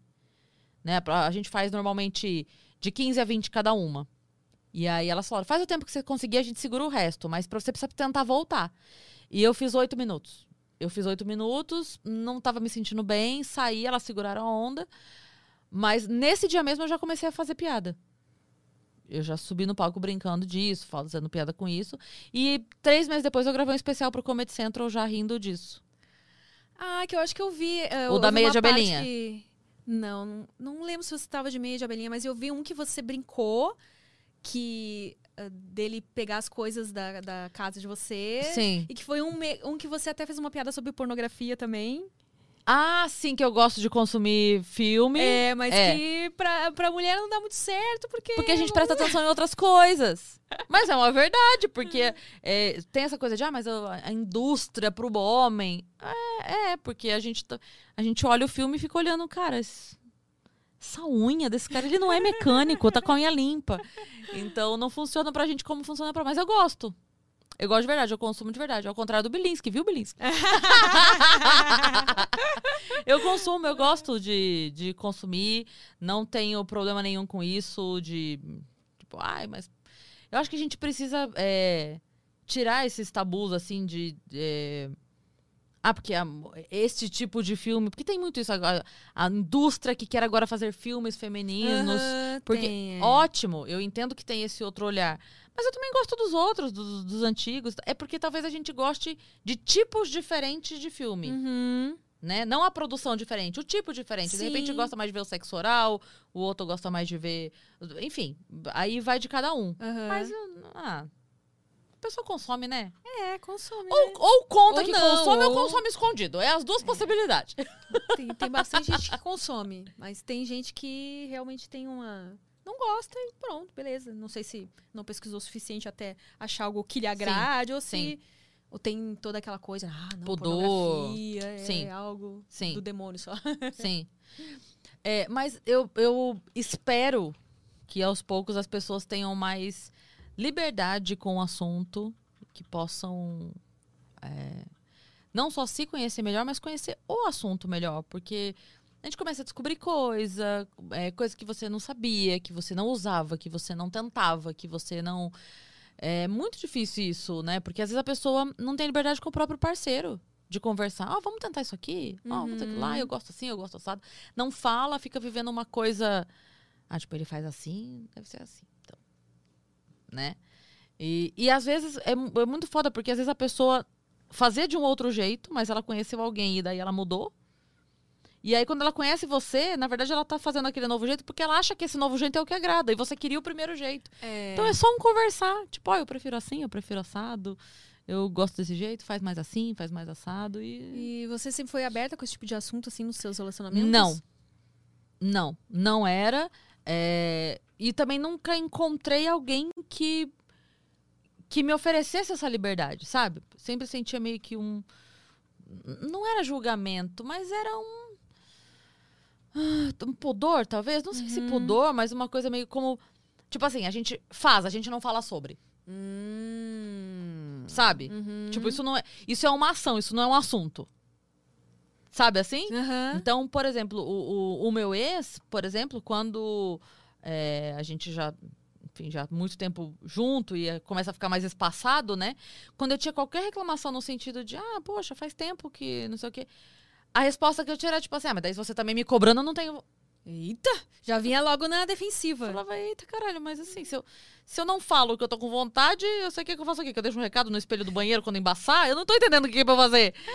Então, é, é muito ruim quando a pessoa não tem essa liberdade com o parceiro pra conversar, né? De, É. de falar o mínimo, assim. Não, se você não sente essa abertura, pô, já foi podada ali de cara. Não, e a pessoa estiver pelada, você não pode falar? É verdade, né? Que a pessoa tá te comendo você não pode falar pra pessoa que você. É, isso é muito estranho. A, a noção de intimidade das pessoas é, bem estranha, né? É, isso- com aquela pessoa. Tudo bem, você não precisa. É, tem gente que não consegue conversar sobre o assunto com outras pessoas. Tudo bem. Mas com o teu parceiro, É, com a tua parceira, de- deveria ser. né? Você não tem essa Pré-requisito, liberdade? assim, né? É. Claro, ninguém vai chegar com uma semana de namoro super falatório de- do que é o que não é. Mas é uma intimidade que a gente vai construindo, que vai aprendendo o jeito do outro, o jeito do um, Uhum. né? Não tem como não, não conversar. Eu acho É. muito triste. Hoje eu vejo e falo assim, nossa, que errado que tava. Que bom, né? É, que errado que tava. Como é, é libertador você poder falar e, e- e acertar os ponteiros com a pessoa, sabe? Nossa, Você ficou é. casada há quanto tempo? Sete anos. E antes dele teve algum relacionamento longo assim também? Eu tive, bom, com o pai da minha filha, né? Acho que fora esse foi o mais longo que eu tive. Foram esse de sete, com ele, com o pai da minha filha de três. E depois tive um namoro de um ano. E aí, assim, algumas ficadas um pouco mais Espaçadas. espaçadas, tipo, ficava quatro meses com a pessoa, às vezes cinco meses com a pessoa. Não chegava a virar relacionamento, mas eu nunca fui de ficar ficando muito, sabe? É, Você era sempre foi do namoro, do- assim. É, mesmo que não fosse o carimbo de namoro, né? Uhum. Mesmo que não fosse o nome dado, mas era uma coisa mais. Quando você gosta de alguém, você naturalmente vai ficando É, e eu não tenho. É, é muito engraçado isso, eu não tenho olho fora. Não tenho. As meninas me zoam muito com isso, porque assim, a gente- eu tava casada ainda na época, a gente viajava fazer show, e aí a gente chegava no hotel, elas falavam assim, nossa, você viu o fulano tava olhando pra Cris? Eu, que fulano? O que vocês estão falando? Eu nem vi fulano, nem sei quem é. O de branco, eu falava, mas tinha alguém de branco lá? Não sei. Eu não olho. Eu bloqueio. E não é nem por. Ai, puritana. Eu, Aham. eu realmente. Eu, é, eu desligo o radar. Eu não tô procurando, eu não tô interessada, eu não tô. Então não me diz nada, entendeu? Tipo, Nem conhecer. quando você se sente insatisfeita por algum motivo. Não, porque se eu tiver insatisfeita real, eu vou embora. En- Enquanto eu estou lá é porque eu ainda tô acreditando que aquilo tem jeito. Uhum. Se eu não estiver acreditando que tem jeito, eu falo muito obrigada, não tem jeito, beijo, tchau. Você dá um aviso prévio, assim? É, é, a gente sempre dá, né? É engraçado porque a gente tava falando disso hoje na rádio. Eu, eu não sei se todo mundo é assim, porque eu sei que tem muito homem que reclama de. Ah, tem que adivinhar o que ela tá pensando, tem que adivinhar o que tá... Eu gosto de falar. Eu sou do tipo que chega pra pessoa e fala assim: olha, sabe a hora que você fez tal, tal, tal, tal coisa? Então, eu não gostei por causa disso, disso, disso, disso. Eu não fico mandando sinais, eu não fecho a cara e não converso sobre o assunto. Eu não deixo pra conversar semana que vem ou quando a pessoa repetir dez vezes. Eu falo, olha, eu não gosto desse. Isso aqui não, não gostei. Mas não você identifica na hora e consegue falar na hora, você precisa de um tempo pra processar. Não, eu falo. ah, Claro, se tiver em público, eu não gosto de barraco, não gosto de briga. Odeio, odeio, odeio. Então é assim. Aconteceu aqui? Ótimo. Entrou no carro e falou: Poxa, precisava. Entendeu? Não foi legal. Então eu sempre falo. Então a pessoa que tá comigo, ela nunca pode dizer do. Ah, mas eu não percebi. Não, você não tinha que perceber, animal. Você tinha que ouvir. Porque eu falei. Entendeu? Você sabe português? Porque eu falei em português. Você sabe português? Porque eu falei. Então eu sempre falo. Se eu vejo que não. O falar não adianta, fala não resolve, a pessoa não se importa, não é. A pessoa não faz questão de. Porque tem muito isso, né? Tem gente que você fala e percebe que a pessoa. Ok, eu me importo com o que você sente, então eu vou cuidar um disso. esforço, né? E não é, não é uma coisa tipo assim, ok, eu falo, espero que a pessoa nunca mais falhe na vida. Não, ela vai falhar, eventualmente. Uhum. Mas se eu percebo que existe um, es- um esforço em não falhar, pra mim já, Já, tá já valendo. tá valendo. Nossa, tá super valendo. Mas quando você fala e percebe que não tem intenção, que não tem vontade, que não tem um esforço, que não tem nada, você fala, cara, isso aqui nunca vai mudar. Nunca vai mudar e eu não tô afim de viver deste jeito. Então é aquilo, ninguém é obrigado a mudar por minha causa, mas eu também não sou obrigada a aceitar Claro. a coisa do jeito que ela é. Então, assim, você vai continuar desse jeito? Então seja muito feliz desse jeito, porque eu vou ser feliz de outro jeito. E você consegue romper assim, partir pra próxima, E eu De- de consigo. boa, sem não, eu consigo se ficar eu, sofrendo. se eu de fato não acreditar mais. Enquanto eu acreditar, eu não consigo romper. Se eu, se eu ainda acreditar que tem jeito, eu. ah, fica assim. Uhum. Mas se não. Por exemplo, o, o, o meu casamento mesmo. Quando eu falo que foi um mês, foi um mês real. E. é, e foi, na verdade. Eu tava sete anos junto. É, um, é, É muito tempo. É tempo. E eu ainda acreditava na relação. Então, primeiro que foi um choque. Porque foi do É, dia eu pra vi noite. você contando no Virela que foi, tipo, É. eu fiquei chocada com a Foi do história. dia pra noite. Chocada. Então, a primeira Mais chocada ainda que teve gente tentando defender. É. O indefensável. É. Então a primeira coisa que me pegou foi o susto. Então primeiro foi isso.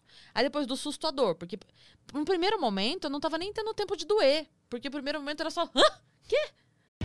Overstock's red tag sale is here and the hunt is on. Bring home all your cozy, cold weather favorites at clearance prices. Deep discounts on winter's best sellers couldn't come at a better time. Warm up with hot deals on bedding and mattresses. Plus, save big on storage and home improvement for a fresh start on a new year. Spot the red tag at Overstock to make your dream home come true. Overstock's red tag sale is here and the hunt is on. Bring home all your cozy, cold weather favorites at clearance prices. Deep discounts on winter's best sellers couldn't come at a better time. Warm up with hot deals on bedding and mattresses. Plus, save big on storage and home improvement for a fresh start on a new year. Spot the red tag at Overstock to make your dream home come true. Que que, que que é É isso, tipo, sabe? Um O que, que aconteceu? Eu ficar tentando entender É, da onde veio isso, como Então, assim? o primeiro- Teve sinais eu não percebi? É. E aí você- começa. Eita! Eu pisquei, não tô mais na M, acordei, tô no Himalaia e, sabe, tem aborígenes à minha volta. Então, o que que tá acontecendo, sabe? É, então, o primeiro momento foi o susto. E aí veio a dor. Mas, quando eu entendi, porque daí o, o emocional fica meio, né? A gente fica meio. blá, blá, mas quando racionalmente eu entendi que é, aquele sentimento que eu tinha, aquela pessoa não existia mais. Porque, entende? Ainda que ele falasse assim, caralho, fiz uma merda gigante, tô voltando. Naquele momento eu não queria mais aquela pessoa. Porque uma pessoa que agiu daquela forma, eu não queria mais. Então, a hora que eu não. que eu pensei, aquela pessoa, que até uma semana eu amava, não é mais essa pessoa. Ele não é mais. Então eu não quero mais. E a hora que eu parei de querer, parei de acreditar nesse relacionamento, foi muito fácil. E aí vem piada e aí vem tudo. Eu achei ótimas as piadas É que você fez, por sinal. Inclusive da digníssima que está com ele, não sei se está atualmente, mas. Também não sei se estão é. ainda, mas acho que estão ainda. Eu desejo que fiquem, porque se merecem. Sejam muito felizes juntos. Mas é ótimo. E, e me deu um texto que eu adoro, que foi muito engraçado, que todo mundo curtiu muito. E o que eu fico mais feliz com essa história é que, apesar de vir muita gente ainda do tipo. Ai, para de falar desse assunto, para de falar desse assunto, para de falar desse assunto. Gente, vocês não imaginam, vocês não fazem ideia da quantidade de mensagem que eu recebo todos os dias de mulheres me agradecendo por ter contado, por ter mostrado como é possível dar a volta por cima e por me ver. E, e elas me dizem assim: quando você conta, porque você entende que assim, tem- faz três anos que isso aconteceu. Eu não tô contando a história lá, eu não tô. Eu não contei essa história quando eu tava lá vivendo ela. Eu tô contando agora, que eu estou bem Uhum. que já passou, que eu estou bem, não só emocionalmente, mas profissionalmente e tudo mais. Então, hoje, que eu me dei o direito de expor essa história, quando eu conto, as mulheres me mandam mensagem falando assim: caramba, quando você conta, eu vejo que é possível. Que vai passar, que eu tenho força, que eu posso tentar. Que pode ser que demore um tempo, mas que eu vou É, conseguir. Porque na hora que a gente tá vivendo aquilo, parece que. Não, se eu fosse gravar, ah, se eu fosse contar essa história assim que aconteceu, eu ia desencorajar muitas mulheres de lutarem pela própria felicidade. Aham. Mas quando eu conto hoje e falo assim, gente, eu descobri uma vida que eu não tinha ideia que existia, inclusive e principalmente sexual, que eu não tinha ideia que existia, é, de- e de possibilidades e oportunidades que eu tava jogando fora na minha vida.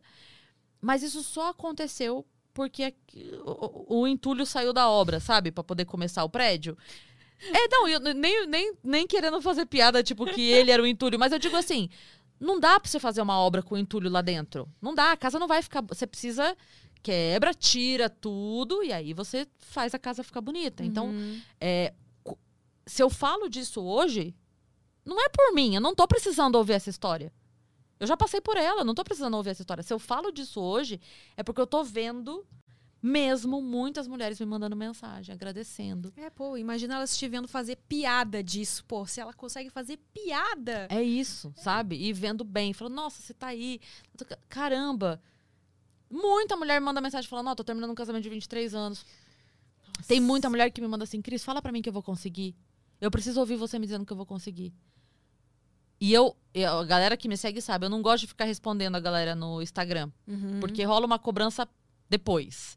Tipo, você responde uma Ah, vez, aham, aham. Aí, ah, agora não responde. Sim, gente, mas eu- não tem como eu responder todo mundo todo dia. Então, Imagina. mas quando essas mulheres me escrevem, eu sempre respondo. Ah, que legal. Respondo, falo, mando áudio, mando mensagem. Teve uma que chorou falando Oh. comigo. Tipo, eu tava pedindo um sinal pra Deus e você me respondeu e não sei o quê. Então, como que eu não vou usar essa minha história pra incentivar outras mulheres e mostrar pra outras mulheres que estão tendo seus relacionamentos terminando agora que elas também podem.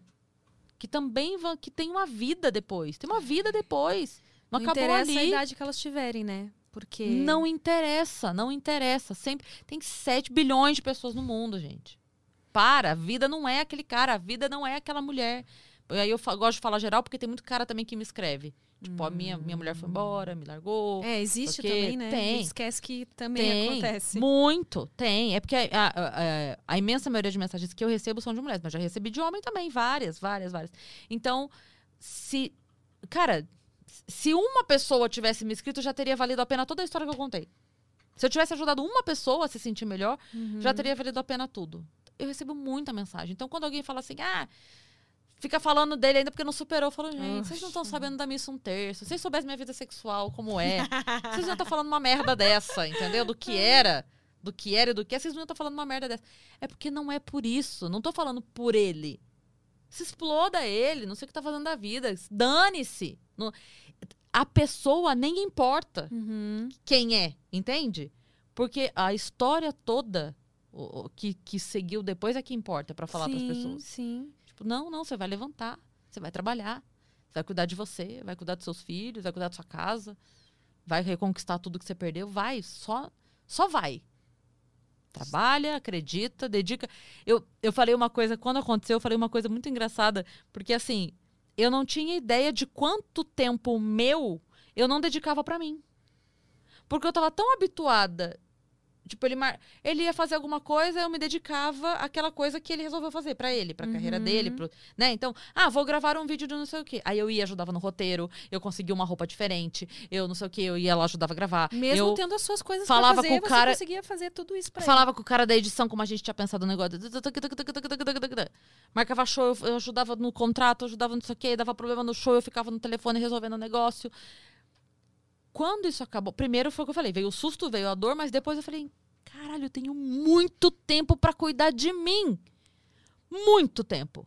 Pra trabalhar pra mim, pra cuidar pra- pra mim, pra mim. Se eu quiser dormir, se eu quiser jogar Candy Crush por seis horas, eu posso, sabe? E é uma liberdade que não tem preço. Então, e aí depois que você tá muito bem com você, é impressionante como as pessoas veem isso e você passa a ser interessante de novo. Sim, isso, Né? é, isso se torna um imã, né? É.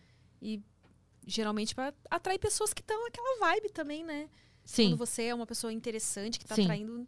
Já ah, atrai pessoas interessantes também. Sim, com certeza. Pessoas interessadas na pessoa interessante. É.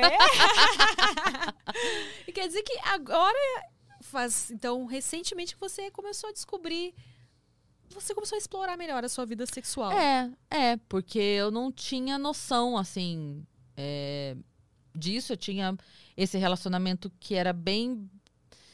Eu não sei se existe essa palavra, mas era bloqueador, sabe? Uhum. Era cerceador, assim. É tipo, era o básico e era aquilo e pronto.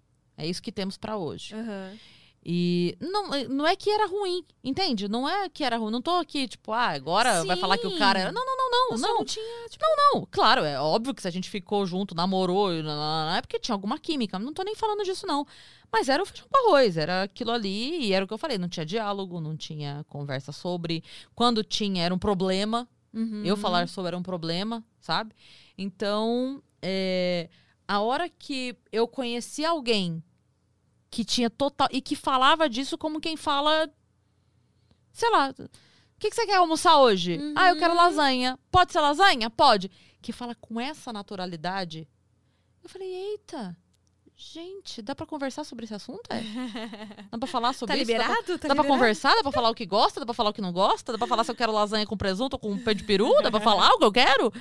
E aí foi isso. Então, isso facilitou muito e me fez entender que, caramba, eu podia. Podia ser eu, sabe? Podia, tava tudo bem, podia transar de luz acesa. Não- Eu perdi a vergonha. Eu encontrei uma pessoa que me fez. Eu não tinha vergonha de mim mais. Uhum. sabe? Porque a gente sempre fica aquela coisa, né? Tipo, ai meu Deus, ai, barriguinha, ai, isso aqui. E aí eu encontrei alguém que me fez perder essa vergonha de mim, que me fez ter liberdade de falar, sabe? Liberdade de, de, de fazer alguma coisa diferente e tá tudo bem. Sabe? Foi alguém que você teve um relacionamento também? Que a gente tem um enrosco Vocês eterno, tentam? tem um enrosco Ah. eterno, que não tem um nome definido, então a gente não. Enfim. Mas. Então, Cris não está aberta a outros. Não, o Cris não está aberto a outros no momento. Mas, então, mas é isso que eu digo, assim. É, aí que tá, né? Eu fico. Eu, o, o cabresto da pessoa, que a pessoa se autocoloca, porque eu acredito nessa relação. Uhum. Enquanto eu continuar acreditando, ela vai continuar existindo. Eu achei muito legal. Esses dias você postou alguma foto sua e foi um cara comentar alguma coisa da sua franja, do seu cabelo, que isso aqui não dá tesão, não sei o que, e você assim, Mas eu não tô querendo dar atenção em você. me deixando pro seu Ele tesão. falou. tipo, Ele- é verdade, o cara falou. é, essa, essa franja é, é broxante. e é uma coisa assim. Essa sua franja é broxante. Eu falei, que bom, porque eu não tô interessada no seu tesão. Eu não estou querendo seu pau duro, meu querido. Que bom que você brocha com a minha franja. Continue rindo das minhas piadas que tá tudo certo. Qual, qual que será, né? O que, que passa na cabeça da Ah, mas tem muito. A Acho que gente- é chamar atenção, só É, pode. é. Não, isso porque você viu um aberto, porque os inbox tem. Nossa. Nossa, vende tudo, vende tudo. Você imaginar. Outro dia eu mostrei pra minha filha, uma menina mandou uma mensagem pra mim, falando que, tipo assim, eu não vou falar o quê, porque, enfim, né? Se a pessoa estiver ouvindo, aí já fica. o. Mas ela mandou, faça tal coisa que você vai ficar bonita. Tipo, dando uma dica estética. Como se você Faça tal coisa pedido. que você vai ficar bonita. Aí eu entrei no perfil da pessoa. Aí eu mostrei a foto dela pra minha filha e falei: Esta pessoa aqui está me dando dica de como eu vou ficar bonita, tá bom? Obrigada, vamos continuar aqui. ah, gente, para! Pelo amor de Deus. Eu posso não ser linda e maravilhosa, mas eu tenho noção de ridículo. Eu tenho espelho em casa, estou convivendo com ele há 39 anos e eu e o espelho nos damos muito bem. Tá tudo certo, eu sei o que funciona e o que não funciona. Então não vem com essa. Para, pelo amor de Deus. Então, é, é engraçado como a pessoa estar tranquila sobre si incomoda os outros, É verdade, é verdade. né? Então, assim, eu uso crocs. Aí eu boto, tipo, credo, crocs, ok? Por isso que... Não... Gente, vocês não estão sabendo, entendeu? Então, quando eu ver alguém falar, ah, por isso que ninguém quer, eu falo, ah, vocês não estão Ah, sabendo, tá, gente. Ah, é isso que vocês estão pensando? Fica pensando então, É. sabe? É que nem algo que começou a aparecer, algumas pessoas tentando me ofender com. é, assim, vira e mexe, às vezes assim, porque você já tá ficando velha. E daí? E Você também? Todos nós, todos os dias. a- as É. pessoas, elas tentam muito ah, usar isso com mulheres, de uma forma geral. Como se ficar velha pra mulher fosse uma Sim. ofensa, sempre querendo ofender a mulher. engraçado... Ah, mas você já não tá velha pra tal coisa. Ah, mas não sei o que é. Quem foi que definiu que eu tô velha pra isso? Pra isso. Você? Exato. Quem precisa de remédio pra continuar fazendo as coisas na velhice é o homem, não é a mulher. É, não. A gente continua tranquila aqui. Tá tudo certo. Tá tudo certo. Mas é, tem muito isso mesmo. Tem essa coisa de ah, a idade, o peso, ah, né? É, a mulher sempre essa coisa. Sempre cobram muito essa estética da gente, É. né? E E aí engraçado. quando. Porque você é bem. Você falou até no Flow, acho, se eu não me engano, que você se sentia mais lisonjeada quando elogiavam a sua inteligência, que você não ligava pra essa coisa de. Sempre, sempre, sempre. A pessoa. Eu, eu postei uma foto. Postei um texto. A pessoa veio, elogiou a foto, eu falo, obrigada. A pessoa elogiou o texto, eu fico, ai, ela gosta do meu texto. Porque pra mim vale muito mais a pessoa que elogia o que eu escrevi, que gosta de uma piada, que. Muito, muito mais, sabe? Que vê eu vendo e fala, nossa, gostei daquilo que você falou. Pra mim, isso vale muito mais, um milhão de vezes mais. É que nem pra mim também, que. Ai. Tô acostumada a 500 mil pessoas falarem, ai, gostosa, ai, não sei o quê. Agora, quando o cara chega e elogia a minha inteligência, a forma como eu me comunico, até a minha dicção, eu, gente, esse, aí eu elogio diferenciado, Aí, exato. Essa pessoa prestou uma atenção. né? Essa pessoa deu, né? Parou cinco minutos pra me ouvir. É, não, faz toda a diferença. Mas a, é, a galera tem isso, muito isso mesmo, de, de ficar tentando diminuir ou. é, isso mesmo, sabe? De mandar mensagem pra, pra ver se abala. Né, a É, pessoa. pra ver se abala, sabe? Eu vou falar isso Uhum. aqui pra ver se abala. Então, tá bom, vai. Gaste seu tempo aí, manda mensagem. Engaja meu Instagram, engaja mesmo. É verdade, né? Pelo Tá menos ajuda ótimo, a pode- engajar, gera sempre uma... Aparece as pessoas tentando defender ali, né? Tem sempre os É fãs, tipo, ótimo, ah, é ótimo. E a galera do meu Instagram gosta quando vem algum desses e eu dou uma. Ah, eu, eu achei Nossa, ótimo eles também. Eu- adoram, eles adoram. Eles ficam esperando acontecer uma. Às vezes eu printo e, e posto nos stories respondendo. Ah, eles, eles adoram. O povo gosta de ver uma treta, né? Ai, adora. Então, quando surge uma, eles. Nossa, já vem que vem correndo. E agora que você está no Vênus, tem surgido mais, assim, é, fãs calorosos, as pessoas que querem interagir. Porque no rádio, as pessoas não te conheciam só pela voz, né? É. É, é não porque tem, daí já ela tinha... não passa em nenhum lugar, assim, o seu programa da Não, rádio. não passa. Na verdade, o que aconteceu na rádio foi que, como eu já vim da comédia, eu já tenho o Instagram como humorista, já tenho vídeos como humorista, então a pessoa, quando me acha lá, acha, né? Acha a cara da voz. Aham. Mas. Assim, eu não sei se é muito pela minha postura na internet, se é muito pelo pela maneira como eu comunico com os meus fãs e porque eu não dou realmente abertura pra isso, e nem é por maldade, é porque eu não não, não, não me diz nada. É, não me diz nada isso, entendeu? O tal do linda, gostosa, casa comigo, namora comigo, quero te comer. Isso, ah, tá. Mostra o pezinho. Beleza, você tem um pau, parabéns. Ê, ele tem um pau. É, então não me diz nada, absolutamente é, isso. Mas eu recebo carinho de maneira geral. Então, é, claro, sempre aparece um babaca com nude, sempre, sempre. Né? Cada 15 dias, uma vez por semana, aparece alguém mandando foto da rua. Mas a grande maioria é respeitosa, não tenho muito esse assédio é, dessa forma. Claro, nas fotos, linda, nossa, tá lindo, nossa, casava, nossa, pegava, nossa, não sei o quê. Uhum. Mas esse assédio do. Ah, vamos sair, ah, não sei o quê, sabe? A-. A, a coisa levada. As a- vias de as vias de fato, fato, né? não, não, não. Tem o elogio ali aberto e, e tá tudo tranquilo. Mas ó, ó, tem uma coisa que eu acho engraçada, porque uma vez eu falei. Homem, é uma coisa muito engraçada. É, uma vez eu falei que eu não gosto do termo MILF. E eu expliquei por quê. Eu não lembro nem onde eu tava, mas eu expliquei por quê. Só que os caras têm uma retardadice, que é- deve ser biológica, que eles acham que eles escreveram. Porque eu te- eu- a palavra MILF é bloqueada na- na- no meu Instagram, pra comentário. Então eles ficam tentando escrever, tipo, com o L maiúsculo no lugar do I, sabe assim? Ou separado, Pra né? tentar, é, pra tentar, tipo assim, ah, te desafia. Gente, mas assim, não é que me ofende. Me brocha. A Aham. palavra. E eu expliquei por quê. Eu falei assim, cara, é, pra mulher, a maternidade é algo muito sagrado.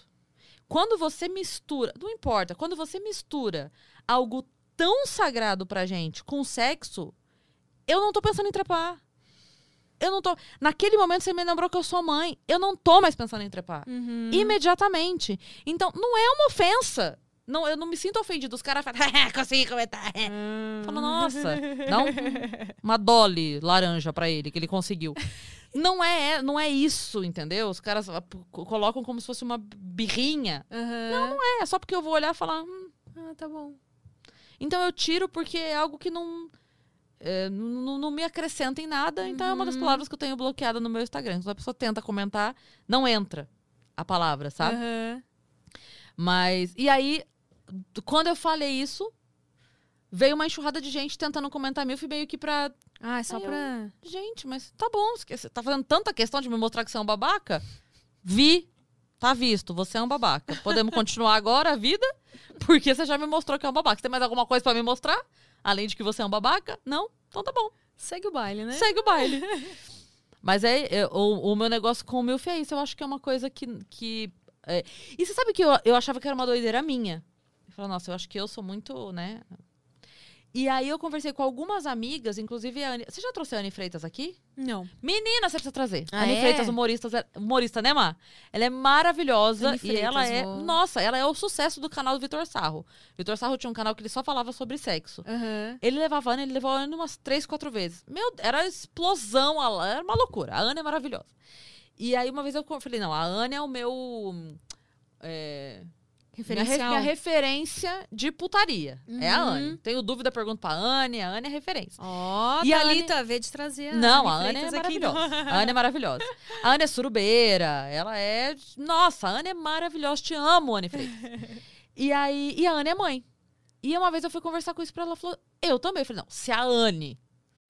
Overstock's red tag sale is here and the hunt is on. Bring home all your cozy, cold weather favorites at clearance prices. Deep discounts on winter's best sellers couldn't come at a better time. Warm up with hot deals on bedding and mattresses. Plus, save big on storage and home improvement for a fresh start on a new year. Spot the red tag at Overstock to make your dream home come true. entende porque eu acho que o termo MILF é tão broxante, eu tô liberada pra achar broxante. Se a Anne entendeu, Entendi. Sabe que eu Tá. nunca tinha. Eu, não é uma coisa que. Que te porque eu, pega. é, eu peguei pra brincar com isso, na verdade, né? Ah, já que querem, ah, beleza, entendi que. Mesmo. É um negócio idiota, né? Mesmo eu sendo mãe, veja bem, eu sou atraente a ponto de alguém querer me comer, mas É. eu nunca associei diretamente assim, sabe? ao, a maternidade. É, a maternidade. Pra mim é separado. É só, É. tipo, ah, eu sou mãe e juntamente com isso sou uma gostosa que desperta interesse o cara me comer, entendeu? Sim. Não- eu não ligo, eu não associo. Sim. Por isso que pra mim não, Não pega. não tem problema. É. É, pra mim é uma coisa muito. Eu falo, cara. im- imediatamente eu parei de. da- com esse, desse termo pra frente, eu não tô pensando em nada. Você pode falar o que você quiser dali pra frente. Aham. O, o assunto que vier dali pra frente, entendeu? Se eu estiver numa conversa de, de, de, de caliente no WhatsApp e no Ah, meio não, o cara é. mandar um. eu falo, Obviamente hum, que na minha vida pessoal, se alguém. Ah, eu, eu vou. É porque eu entendi que isso é um conceito dentro da pornografia que, Sim, e aí eu brinco com sim. isso. Mas claro que pra mim também seria ridículo. Se um cara chega e fala isso pra mim na vida pessoal, eu vou broxar também, né? É, Tipo, falo, Ai, não. Eu só peguei o termo ali. Ah, tá bom, querem brincar com isso, vamos brincar com isso. Mas também não acho que. Você, você acha. Você entende Não, a tara por trás disso? Não, não, não, Ah. não. Você entende a tara por trás disso? Porque eu, eu não entendo. De fundo do coração, não entendo a tara que existe. Bom, se bem que tem eu acho que... é mais. é, eu acho que é de caras mais novos que sentem atração por mulheres mais velhas e pelo fato dela ser mãe. é- American é uma Pie, coisa... né? É a mãe do É, Stifler. acho que, é tipo todo mundo isso, quer comer a entendeu? mãe do É, cara. Eu acho que é isso, assim. É, é mais, deve ser caras mais jovens que, que tem essa. Ai, uma mulher mais velha, que é experiente. Que já é mãe. Que já é mãe. Mesmo sendo mãe. Eu não sei, né? Porque é, é, tem uma tara meio. Essa coisa. O pessoal lá fora tem essas taras assim com, com daddy, mommy. Sim, sim, E sim. Eu não sei, deve ter algum fundo psicológico, isso que eu Sim. nunca fui a fundo pra descobrir. Tem, Má? Eu- Tem? Freud explica? E aí? Vou tirar a máscara pra falar. vai da, da própria criação da pessoa, né?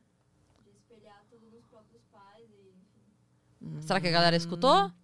Ela falou que vai é, da criação e de espelhar muito nos próprios pais e de ter essa, essa referência, quase que um complexo de Édipo, assim, né? É, é, essas parafilias, essas coisas aí, tudo deve ter, né? Uma explicação. Cara, eu, do- eu fiquei um tempo com um cara uma vez que tinha um negócio de complexo de Édipo ali doentio. Doentio. Foi por isso, inclusive, que acabou. Aham. Era maluco. Mas lembra. Era maluco, assim. Era inacreditável. Nossa. Da mãe entrar no quarto. de, é, era Como assim? doido. Doido, Como assim? Conte-me mais. doido. Então, na verdade, era uma relação muito maluca, que no começo eu só achei extremamente carinhosa, né? Mas depois eu vi que rolava uma rivalidade. Dela comigo, gratuito, e eu falava assim, tá doida, mas eu não tô disputando com você. Seu lugar é seu, né? Não tem nada a ver com o meu lugar. É, é, mas rolava forte, assim, sabe? Tudo que ela pôde fazer pra perturbar, ela fez até acabar. E não foi só comigo, não. Ah, mas Tipo, é, então é, tem, tem quem- mães quem que são ali- assim, é. né? É tipo, nenhuma nora nunca tá É. boa pro seu filho. E, mas rolava o, o dele pra ela também. Era, era, era mútuo. Porque ele também, tipo, largava tudo e todos. Ah, não, porque.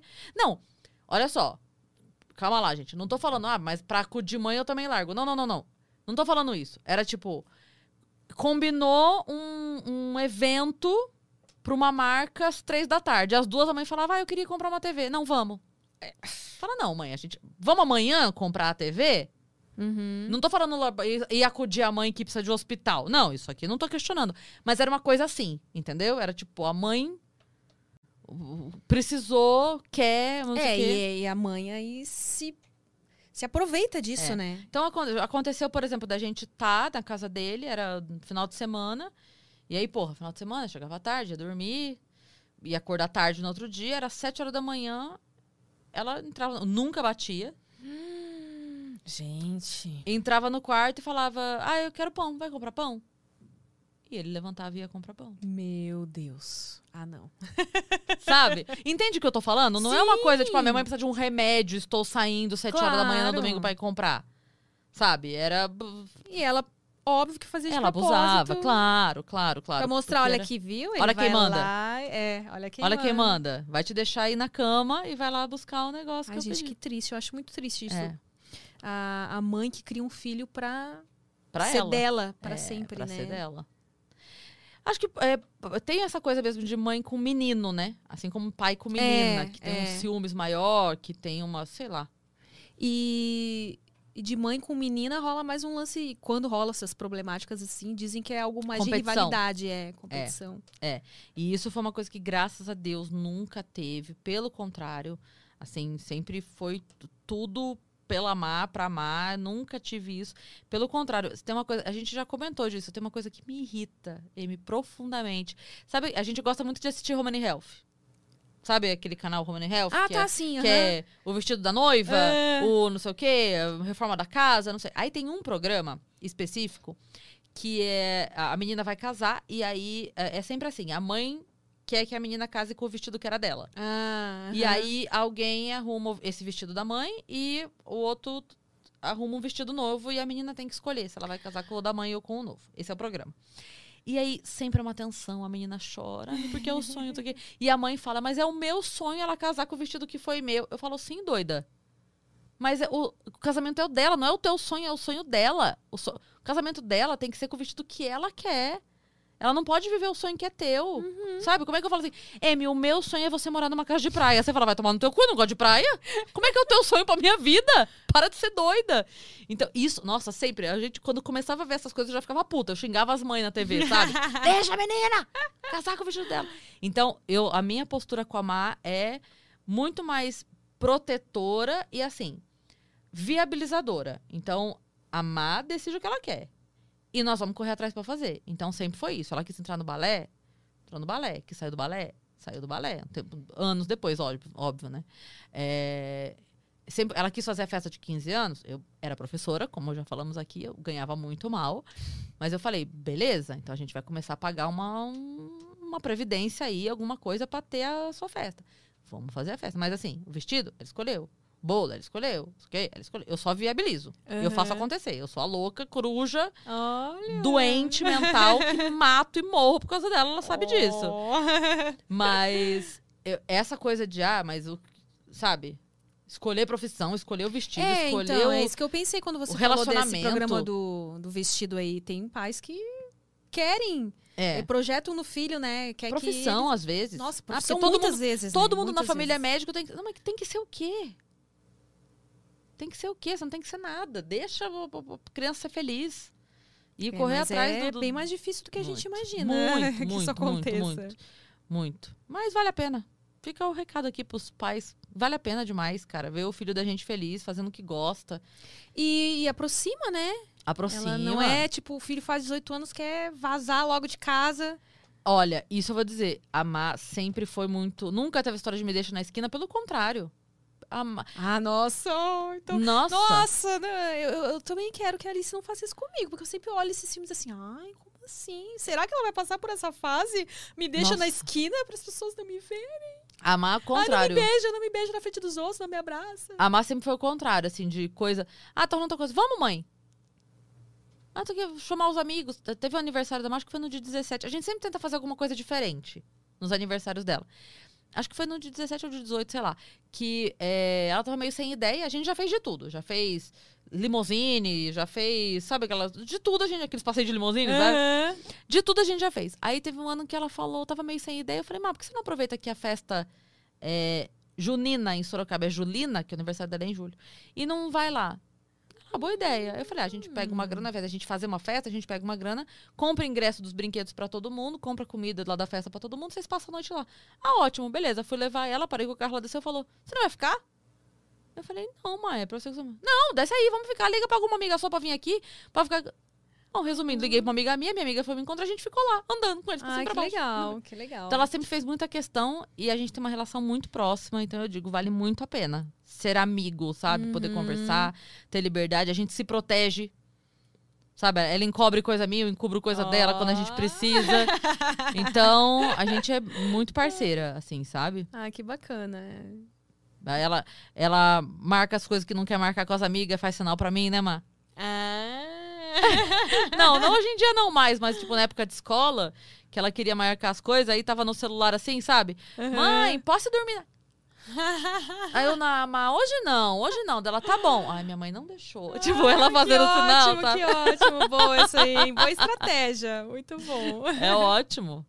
E você não quis dar um, um irmãozinho, uma irmãzinha pra ela? Nunca. Nunca. Quando a Má nasceu, eu já sabia que era única. Nunca quis, não tenho vontade. Se eu pudesse arrancar o útero pra não ter problema, eu arrancava. Não, não vai ter. Não vai ter outro. Lá que Já é falei dura, pra lá. você pensa fazer? Então, é que o processo cirúrgico eu tenho um pouco de preguiça, entendeu? Mas Uhum. eu cuido pra que não aconteça. Mas eu já falei pra ela, eu falei, o, o colo é só teu, mas a conta do asilo também. Então tem o, tem esse tem o bônus também, né? e tem o ônus, entendeu? É Então tem que trabalhar bastante, porque não, não, não disputa atenção, não disputa dinheiro da mãe, a verba é toda pra ela, É. o carinho, a atenção, o cuidado é tudo dela. Mas a conta do asilo contras, também. né? Ela te cobrou alguma vez Do quê? de ter um irmãozinho, alguma coisa assim? Não. Quando era criança? Não, mas sabe o que eu acho também? Como a gente sempre foi muito parceira, então, é, nunca, assim, a Manu nunca esteve assistindo um desenho animado sozinha. Eu estava lá assistindo com ela. Então eu via Barbie e as 12 princesas bailarinas, Barbie Marmedia, não sei o que, Lilo Stitch, Conheceu os sete monstrinhos da, da, da TV Cultura. então, é, eu estava ali. Uhum. O máximo que podia acontecer é ela tá no, no colchão ali na sala assistindo e eu tá na mesa montando alguma coisa. Mas 99% das vezes a gente tinha uma programação, mesmo nas épocas mais difíceis. Chega, né, Má? A gente tinha uma, um, a pizza de atum. Pizza de atum. Tinha um lugar perto de casa que tinha uma pizza muito barata. Sabe aquelas pizzas da promoção? Que tem É. três sabores que é.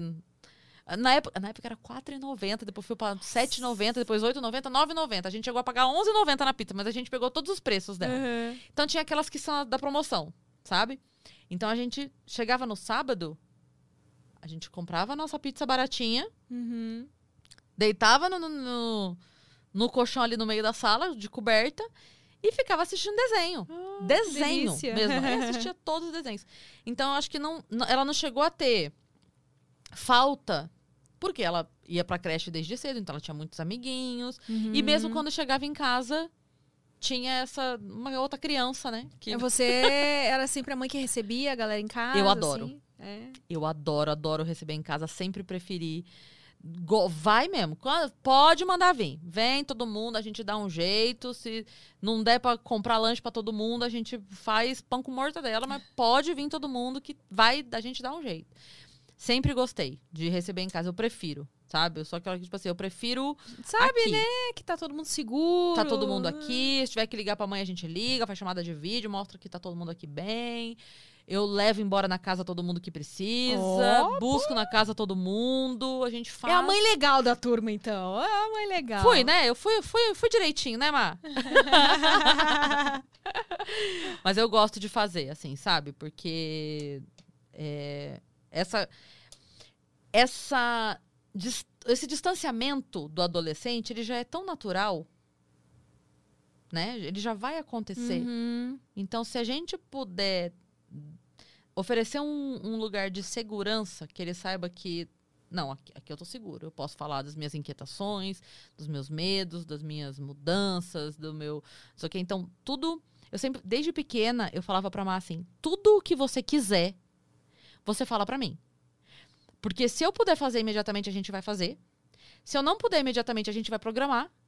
E se a gente não puder fazer nunca, porque é ilegal ou porque não é, não é ou- ou é ilegal ou não é só legal, não é bacana, eu vou te explicar por quê. Uhum. Então sempre foi assim. Então, por exemplo, quando ela quis a primeira festa que ela pediu pra ser num buffet, porque a gente fazia, de novo, professora, fudida sem dinheiro, a gente fazia as festinhas em casa. Um ano ela chegou pra mim e falou: "Ah, porque eu conheci o buffet tal, quero minha festa lá". Eu falei: "Pronto, me fudi". E aí eu sentei com ela e falei, Má, aí a gente foi lá, conheceu o buffet, eu vi que era o dia mais barato, que durante a semana é mais barato. Aí eu falei, Má, olha só, eu não vou ganhar mais porque a gente quer fazer mais coisa. Eu ganho o mesmo tanto, entendeu? Então eu tenho esse tanto aqui de dinheiro todo mês.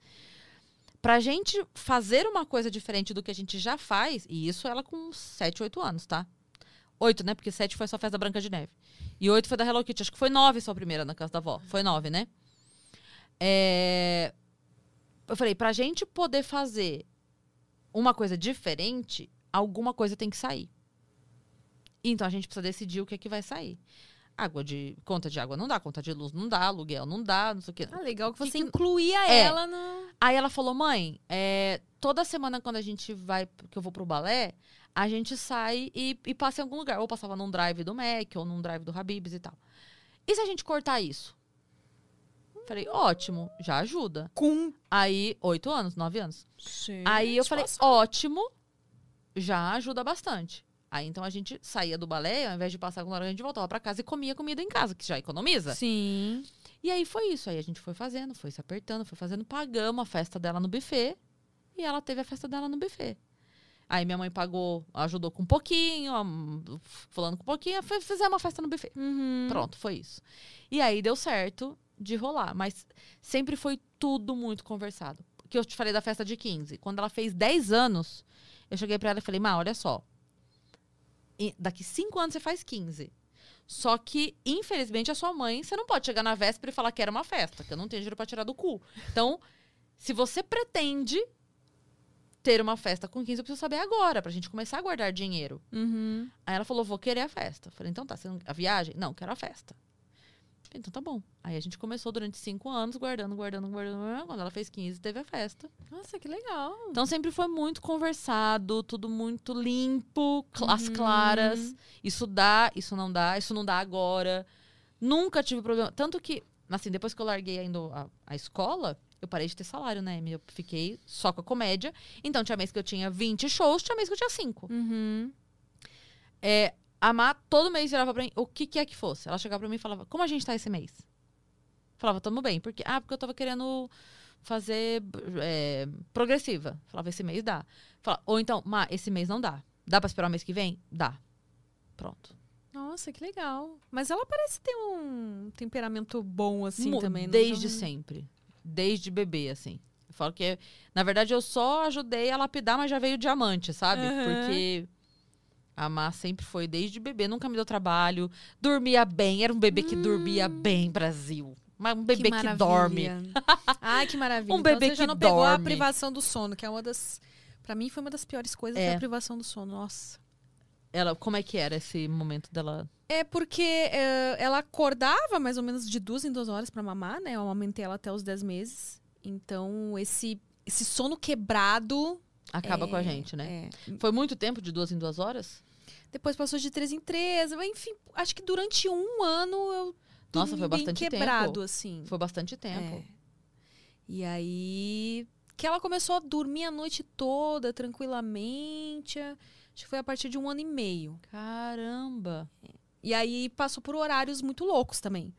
Porque quando ela era recém-nascida, ela ia dormir três da manhã. Só que aí a gente levantava da cama meio-dia. E aí, beleza. Aí depois foi ajustando. Teve períodos que ela dormia nove da noite, acordava às cinco da manhã.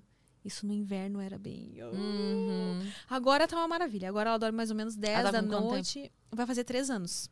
Agora Ah, já tá. Acho que ela é canceriana, que nem a, a Má. Que dia ela faz? 13 de julho. É, cinco dias antes da Má. Ah, é, então. E aí agora ela dorme umas 10 da noite, vai até 8 da manhã. Agora tá, tá maravilhoso, assim. Mas ela sempre dormiu comigo. Como nunca, desde que ela nasceu, eu, eu e o pai dela, a gente não tá mais junto. Ah, inclusive, quando ela mamava no peito era maravilhoso, né? Porque já que tinha essa quebradinha, eu só virava, dava o peito e voltava. Sim, sim. É, E ela dorme até hoje comigo, assim. E aí acho que o fato dela dormir comigo também faz ela embalar a noite toda. Sim, sim. Porque tem criança que ainda demora um tempo pra acostumar a dormir sozinha, É. né? Aí tem que acordar, ou a criança mesmo acorda e vai pra cama. Sim. É, a Má... Ah, A Má sempre dormiu bem. A gente falando de sono, sono, sono. dormir. A Má sempre dormiu bem. Sempre foi dorminhoca. Então, ela teve essa fase de dormir duas horas, três horas, quatro horas, né? Uhum. Mas foi muito rápida essa fase. Passou muito rápido, ela começou a dormir a noite toda muito rápido. E dorme até hoje, viu? Se deixar ela Ah, dorme é? hoje, acorda terça-feira que vem. Nossa, é do, é do time das dorminhocas, então. Somos. Ah, você também? Eu também. Eu, eu durmo fácil. Então, se você falar pra mim, Cris, pode dormir? Eu falo, agora? É, tá bom. Ai, que maravilha! Nossa, não tenho essa e facilidade. eu assim. desligo igual o celular, sabe? Quando você fala assim, desligar, pum, e ele apaga, Aham. sou eu. Eu durmo de decisão. Falo, opa, posso dormir? Posso. Durmo de decisão, é É, ótimo. eu durmo no 3, 2, 1 dormindo. Eu fazia isso com a Má quando a gente é, morávamos só nós dois, agora estamos morando nós dois de novo. Aham. É, mas ela era criança, aí a gente tava conversando, conversando, conversando, ia vindo e eu falava assim: contagem regressiva para o sono da mamãe. E aí isso virou piada nossa até hoje. Aham. Contagem regressiva para o sono da mamãe. Três. Já era. Aí só amanhã só. Mas a gente é dorme bastante, assim? Precisa de muitas horas pra se sentir legal no outro Não, dia? não, nem é questão de precisar. Eu, eu, na verdade, eu até tenho acordado mais cedo. Tenho Uhum. dormido menos, né? Agora com essa correria. Uhum. Ah, agora que vai ficar bocejando aqui. Nossa, tá, Mas- tá vindo um vento aqui no- bem na minha cabeça desse ar-condicionado. Mas Ah, tá é, ali, o, tá ali o controle. É que ele, do nada, ele começa assim, zzz, vem um ventão. eu não sei mexer o que, que eu- coisa Ah, aqui. eu Você quer não só desligar? Ah, só desliga então, se ficar muito... É, se bem que... Não sei, né?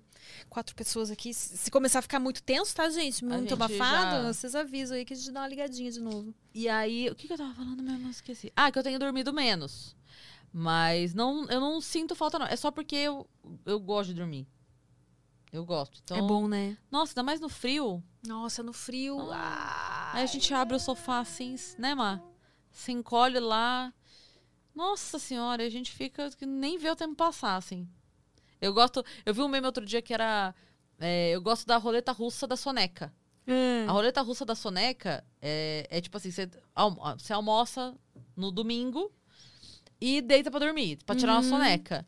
E a roleta russa é: você pode acordar em 15 minutos, você pode acordar em meia hora, você pode acordar em 3 horas, ou você pode acordar só no dia seguinte. Uhum. Você não sabe. É a roleta russa da soneca. Entendeu? Pode ser que acabe seu domingo. Não. E você estava dormindo. Que, que aconteceu?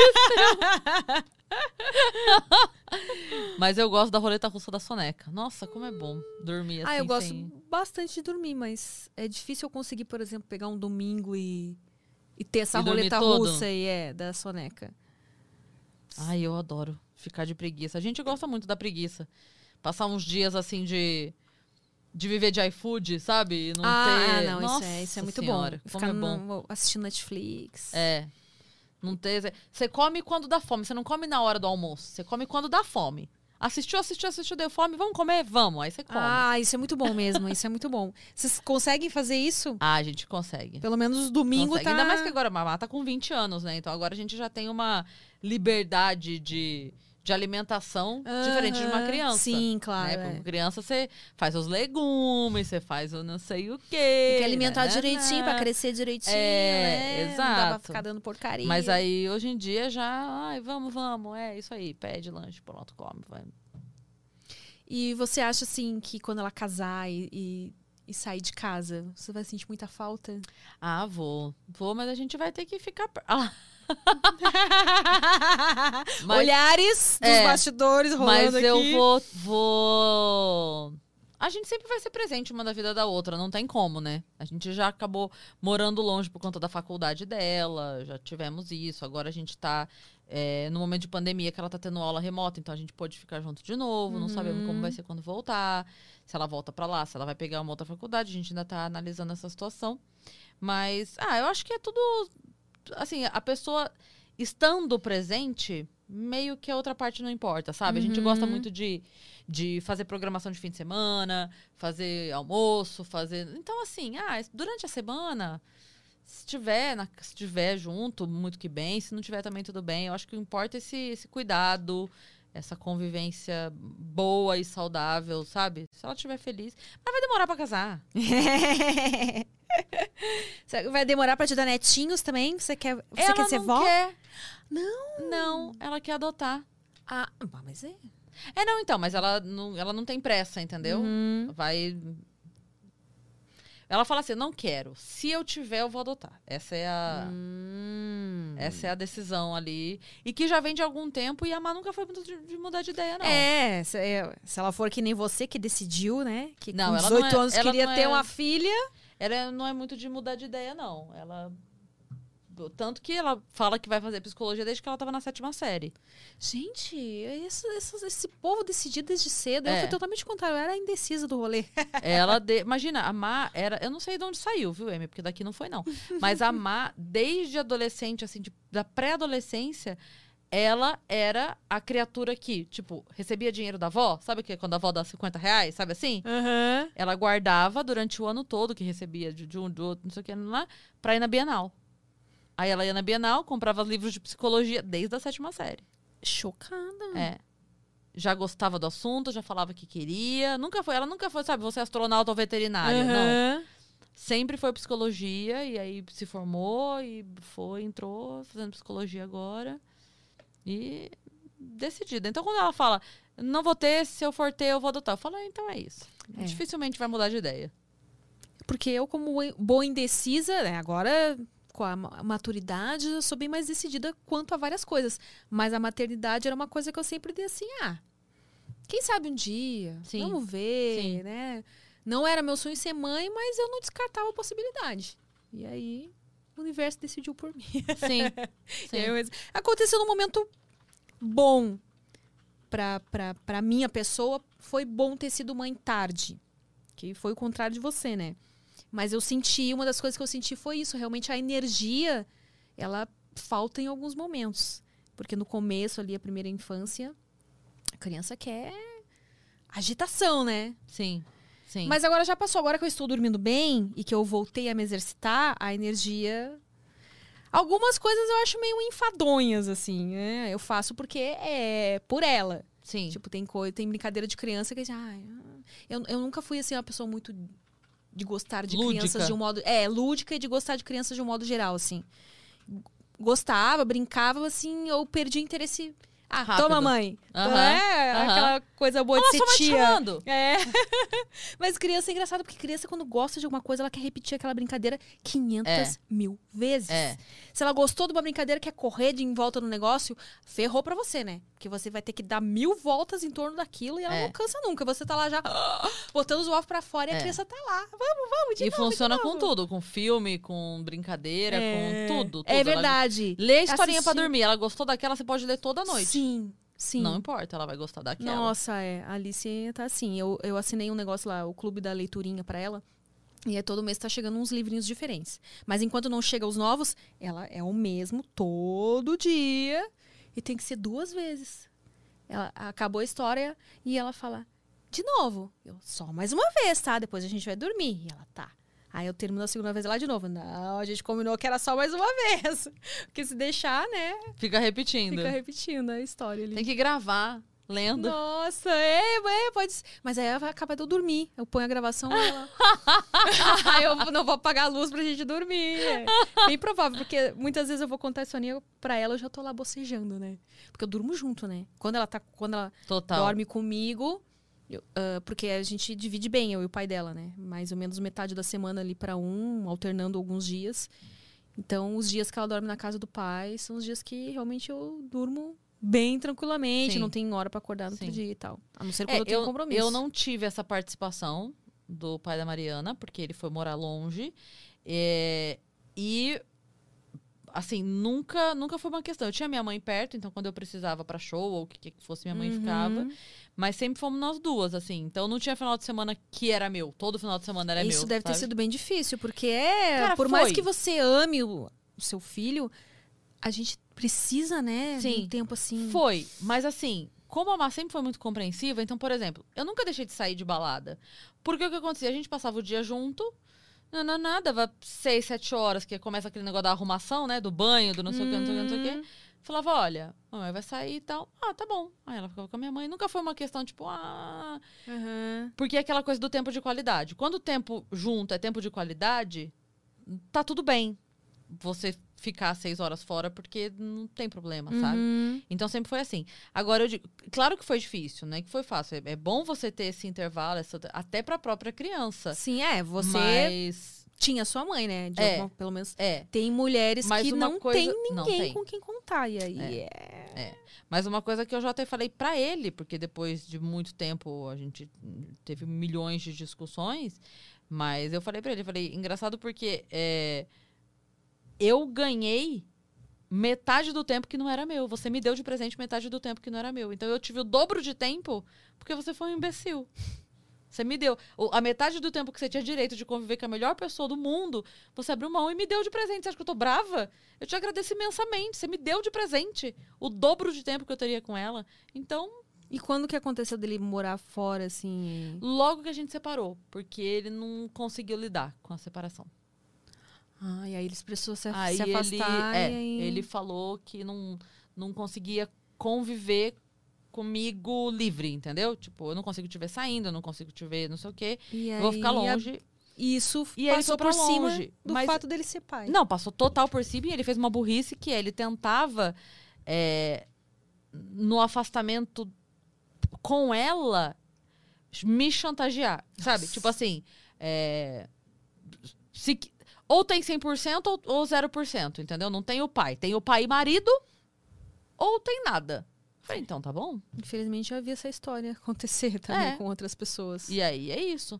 Só que é, é- eu, eu tenho certeza absoluta que na vida de qualquer criança faz falta.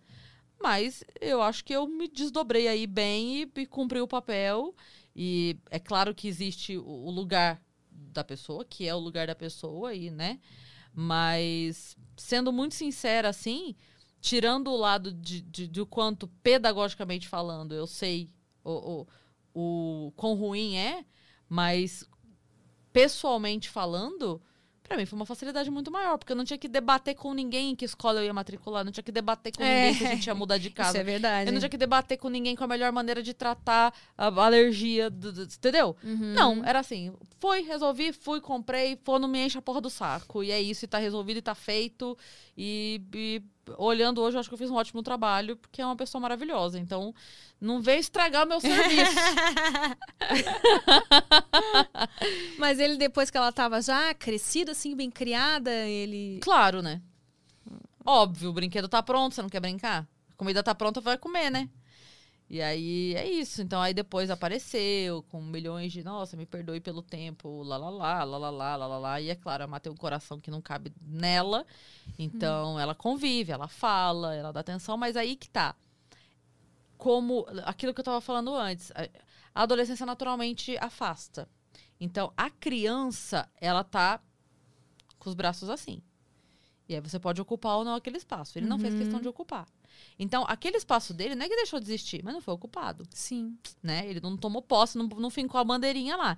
Então, quando chegou a adolescência, assunto de namorado, assunto de escola, assunto de não sei o que, ela não tem vontade de compartilhar. E não é culpa dela. Ela não tem vontade, porque é, é aí que tá. Se você perguntar pra ele a cor preferida dela, ele não sabe. Pref- o que ela que série ela tá vendo, ele não sabe. Se perguntar, entendeu? É, Então, intimidade se cria com a convivência, né? é não isso. Tem... Então, assim, o Ah, só porque é pai automaticamente. Não, então assim, ela tem carinho? Tem. Ela gosta de encontrar com ele quando ele vem pra cá? Gosta. Ela tem até chora quando ele vai embora, sente saudade. Claro, porque ela tem sentimento, tem coração e, né? Mas não é uma coisa tipo assim, nossa, aconteceu tal coisa, deixa eu mandar. Não. Deixa eu falar com ele. Às vezes ele manda mensagem, passa cinco dias, ela fala, ai meu Deus, não respondi ainda. É quase que uma obrigação formal responder a Uhum. pessoa, sabe? É como se fosse um tio, assim, sendo bem, né? Como se fosse um tio distante que eventualmente conversa. É esse o nível de intimidade, sabe? Pergunta como é que tá tudo aí. Ah, tá tudo bem, fica com Deus, beijo, tchau, assim. Mas é claro que ele depois caiu a ficha. É, sempre assim, né? É, é claro, né? Você vê a pessoa bem, crescida, e lá, lá, lá, e começa a ver que você não faz parte, que a pessoa não faz questão de você. Sim, mas você não fez questão dela durante 20 anos, aí agora você quer que ela faça questão de você. E, de novo, eu sou. Lembra que eu falei lá no início do relacionamento? Eu sou a pessoa que fala. Mesmo quando não é relacionamento homem-mulher, eu falo. Então, assim, quando a gente separou, ele foi embora, lá, lá, lá, lá, lá, lá. É, ele falava, por exemplo, assim: Ah, eu quero trazer ela pra cá pra ela. Eu falava, venha pra cá pra eu passar uns dias com ela. Ah, eu quero trazer ela pra cá pra ela conhecer meus amigos. Eu falava, escuta, o adulto é você. Você tem que conhecer os amigos dela e não o contrário. Você, ela, você tem que ir na escola dela pra ela te mostrar. Essa aqui é minha sala, essa é minha professora. Uhum. Esses são meus coleguinhas, é aqui que eu brinco, é aqui que eu tomo meu lanche. É o contrário, não é ela que tem que conhecer teus amigos. Sabe? E ele nunca entendeu. Então ele não fez parte da infância, ele não fez parte, ele nunca foi em festinha de escola. E a gente sempre avisava. Sempre avisava. Olha, festa de aniversário. Eu lembro que eu até brincava com ela que eh, ele. Quando ele. Teve uma vez que ele ligou no Natal. Foi Natal ano novo, sei lá, pra. Ah, feliz ano novo, alguma coisa assim. Que eu tava tão emputecida que eu peguei, gritei do lado do telefone e falei: "Ah, é, avisa ele que esse ano o seu aniversário cai no mesmo ano, tá? A gente tem uma tradição da nossa família que a pessoa faz aniversário todo ano na mesma data. No mesmo dia cai o seu aniversário. Então, se ele quiser marcar a vinda pra daqui sete meses, é no, no dia 18 mesmo o teu aniversário. Porque eu ficava puta da vida de chegar. Porra, é aniversário do teu filho. Você tem um ano pra programar o próximo. Né? Não, não tem passagem cara que você não possa pagar em um ano. Uhum. Porra. E a pessoa, faltando uma semana, fala: Não vou conseguir ir porque a passagem tá cara, vai tomar no teu cu. Então eu me irritava todo ano, porque fazia a menina ficar esperando, criando expectativa. Ah, vou ver se eu consigo, vou ver se eu consigo, vou ver se eu consigo. Chegava a data, não vinha. Vou ver se eu consigo, vou ver se eu consigo, vou ver se eu consigo. Chegava a data, não vinha. Eu falo, então por que que cria essa expectativa na criança? É, isso deve. Por que que faz isso? péssimo. Porque daí a gente fica aqui lidando, sabe, com, com a tristeza da criança. Pra quê? Uhum. Pra quê? Você vai ser ausente? Então seja. Você assume a sua ausência. decida, né? É. E seja. Porque daí pelo menos a gente não lida com a tristeza. Lida só com a ausência, Uhum. né? Mas aí foi isso. E aí, aos poucos, ela foi naturalmente se distanciando. E eu, como, como eu disse, né? Eu faço o que a Má quer fazer. Enquanto ela queria ele na festinha, enquanto ela queria convidar para o aniversário, enquanto ela fazia questão, eu ia, mandava mensagem, mandava o convite, fazia o convitinho, mandava, blá, blá, blá, blá, blá. Quando ela parou de fazer questão, eu também parei. Então, quando a gente foi fazer a festa dela de 15, por exemplo, que eu falei, né? Eu virei pra ela e falei, Má, olha só. É, a festa é sua. Não é eu estou pagando. A festa é Uhum. sua. Então, se você quiser dançar a valsa com ele, você vai dançar. Não importa que ele não deu um real pra festa. Ah, que legal. Se você quiser dançar, ela falou, eu não quero. Eu falei, então tá bom. Mas assim, você decide se você vai, não é porque a minha mãe pagou a festa, eu vou dançar com. Não, não, não, não, não. Esquece isso, a festa é sua. Você quer? Ela falou, não faço questão nenhuma de dançar com ele. Eu falei, então tá bom. Então, é decisão sua e assim vai ser feito. Que bom, né? Porque imagina se você decidisse travar uma guerra, né? E... Tipo, ah, não, agora eu paguei a festa e ele vai vir aqui dançar. Não, cara. pra- quem importa isso? É pra ela. Ele não, eu caguei porque ele pensa, porque sente, porque fala, porque. Entendeu? Se ele vai se vangloriar de ter dançado ou não a valsa. É assim, o que, que você quer fazer? Ela falou, mãe, não quero, não faço questão. Eu falei, então tá bom. Então não vai ter a valsa com ele. E não teve. Teve outra dança, a gente fez com os amigos dela e tal. Até eu participei. Mas ele foi como convidado Aham. da festa. Ela quis ele como convidado, ele foi como convidado. Pronto, foi o lugar que ele que ele conseguiu, né? O, o lugar dele é um lugar de convidado, como qualquer outra pessoa da festa. Você casou na igreja? Casou de noiva? Essas coisas Casei. assim? Casei na igreja, casei de noiva e a gente chegou a fazer uma festinha. é, na- quando foi com o pai dela, né? E aí depois, eu- quando foi esse outro casamento agora, eu cheguei a fazer uma cerimônia, mas não foi na igreja. Foi só meio que um. Ah, foi a gente fez ali um na, na chácara e o- um falou pro outro e a gente fez um churrasco pros amigos e foi isso. Aham. Não foi nem juiz, nem nada. Foi só meio que um, olha, olha lá, a gente já tá tanto tempo junto, vamos meio que Oficializar. oficializar aqui, sabe? E foi isso. Mas é, nas duas vezes foram experiências muito legais. Não, não me arrependo, assim, de ter feito. Uhum. E você sabe que a minha segunda festa, é, que, que foi desse caso aí da, da separação horrorosa, a festa foi tão incrível que mesmo com toda a desgraça da separação, eu não consigo ver nada de ruim naquela festa. E eu ainda brinco com todo mundo, porque assim, eu fiz tudo com tanto carinho. E as pessoas gostaram tanto. Todo Uhum. mundo que foi gostou muito, né, Má? Todo mundo que foi elogia até hoje a festa. Olha, E eu falo assim, gente, eu, eu só errei mesmo a coisa do noivo. Foi só esse detalhe mesmo que eu não. pequeno detalhe. É, mas assim, o bolo eu acertei, os docinhos eu acertei, o churrasco eu acertei, bem casado eu acertei. Deixou A as pessoas chasca era linda. felizes. né? Foi tudo, uma- eu só, foi só esse detalhe mesmo que é- foi a coisa do noivo que eu errei. Mas de resto a festa foi ótima. E tanto é que esse lugar onde foi Uhum. a- a- o, o meu casamento, né, esse daí, eu gosto tanto de lá que a gente vai pra lá sempre. É um lugar que eu Olha. amo, eu amo o lugar, eu não tenho zero coisa de. Tá vendo pra pessoa que fica aí falando, ah, não supera, porra, eu vou pra lá com a família, a gente passa dias lá, não tem nada disso, quê? não Tipo tem um trauma. sítio? é um sítiozinho. Ah. E eu adoro lá, a gente adora ir pra lá pelo menos uma ou duas vezes por ano. Gente- Claro, agora tem quase dois anos que a gente não vai por conta da pandemia. Mas agora com essa previsão de vacinação aí, já estamos marcando pra ir de novo. Ai, vacina vai chegar. É. né? Você vacinou? nós, Você já vacinou? Vacinou? Ainda não, né? Tá previsto aí pra primeira quinzena de julho, né? É. A nossa faixa etária É. aí. Acho que não sei se. Pri- Primeira quinzena, É acho que trin- É, eu sei que.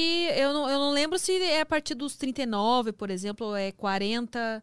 se- É, Porque eu tenho 40, eu não sei se é de 40 até. Eu sei que Então no é dia calendário. Dia 30 É dia agora. 30 de junho até, pelo que eu entendi, 15. tem, é, tem até, o que, até É. 15 de julho pra, tipo, tomar a primeira. Nossa, é agora já. Já? Menina, já é agora, socorro. Vou ter que ir lá naquele site, porque eu me cadastrei no site faz tempo, mas não recebi nenhum aviso. Algumas pessoas falaram que receberam SMS e tal. Então, mas é que se você já tá. No dia que você tá, é só ir. Ai, É. gente, que emoção. Dia 30 de junho já começa. Ai, não acredito. 30 de Não junho. acredito. Vai chegar o momento que eu vou registrar nas redes, vou mostrar pra Não, todo e mundo. o, e o mais legal é que hoje chegou um milhão e meio de doses da Janssen, que é aquela que é uma só. É! Sabe a da Janssen? Sabe que eu tô tão Então, a gente tem. alheia a essas notícias, porque chega uma hora que a gente cansa, Sim. né? Eu não sabia que já Então, existia a uma vacina tem. que é de uma dose só. Tem, a da Janssen. A da Janssen é uma dose. E chegou hoje no Brasil um milhão e meio, ou seja, um milhão e meio Então, de repente, a pessoas. gente pegue Não, essa tem aí. muito, muita chance de chegar. Será que essa vai Porque dar chegou- o, o efeito mais... Como é uma dose só de Não, não. efeito colateral, mas que nem a... Qual é? Teve uma que tem um efeito... A da AstraZeneca, que É, a galera que a- tem falado. tá- é, tá rolando vários memes, né? de que é- Então, mas assim, mesmo, mesmo as reações que são tidas da AstraZeneca são reações de uma gripe. Então, assim, desculpa, eu prefiro reação de uma gripe Do que do que correr o risco Desculpa. de parar não, na UTI, não, né? Não, não tem. A única coisa que eu falei foi assim. é, até, até falei isso com o Mal hoje. Ele falou: você, vai, você tá escolhendo vacina? Aí eu falei: zero. Eu tomo a que tiver. A única coisa que eu, que eu falei, porque eu tenho um amigo meu que trabalha no postinho, Uhum. e eu falei pra ele: olha, a única coisa que eu vou te perguntar é qual está sendo no dia, porque se for AstraZeneca, eu só vou mudar o dia que eu vou. Por quê? É, o meu dia liberando, eu não sei se vai ser segunda, lá, lá, lá, lá. Se eu tomar e der febre ou qualquer coisa, fode a minha vida na rádio e aqui. Sim. Então eu falei, a única coisa que eu vou fazer, se for AstraZeneca, eu vou na sexta. Sim, pra se Só. programar, né? Só, tá Porque certo. aí eu tenho o final de semana pra curtir ali o, o que, que precisar, entendeu? Não, é, é só essa a minha preocupação. É a única coisa que eu vou Tá fazer. Tipo, ah, por exemplo, vai ser na quarta, beleza. Na terça eu. E aí? Como é que tá? É, é, então eu vou na sexta. Pronto, tá ótimo. Porque aí eu já fico sábado em casa de boinha, já peço uma pizza de atum. A pizza de atum ainda continua, né? Não, acabou nunca mais. Até porque só aquela tinha graça, né, Má? A atumurela Não é qualquer era o nome pizza, da pizza. de atum, então. Não, era só aquela que tinha graça, porque ela era. é, aqu- aquela economia de queijo, sabe? Era bem barata. Né, Má? Só ela tinha graça. Ai, Agora mas pizza sem queijo não, é pizza. Não, mas eu- não é que vinha sem. Mas é que como ela era muito barata, você via que a Ah, pessoa. Sabe aquela só uns- fatia? Aquela Tá. fatia de mussarela que você quase en- enxerga do outro lado, sabe? Assim. Mas era nossa, era o nosso momento de felicidade, né? No mês, tava ótimo. Valia mais o, o motivo, né? Da reunião o do momento, que. a- é, claro. Sem contar que era só nós duas. Então a pizza dava a janta e, a refe... e o almoço do dia seguinte. Ó, olha, então era a economia em dobro. Tava incrível! Nossa, que legal isso de.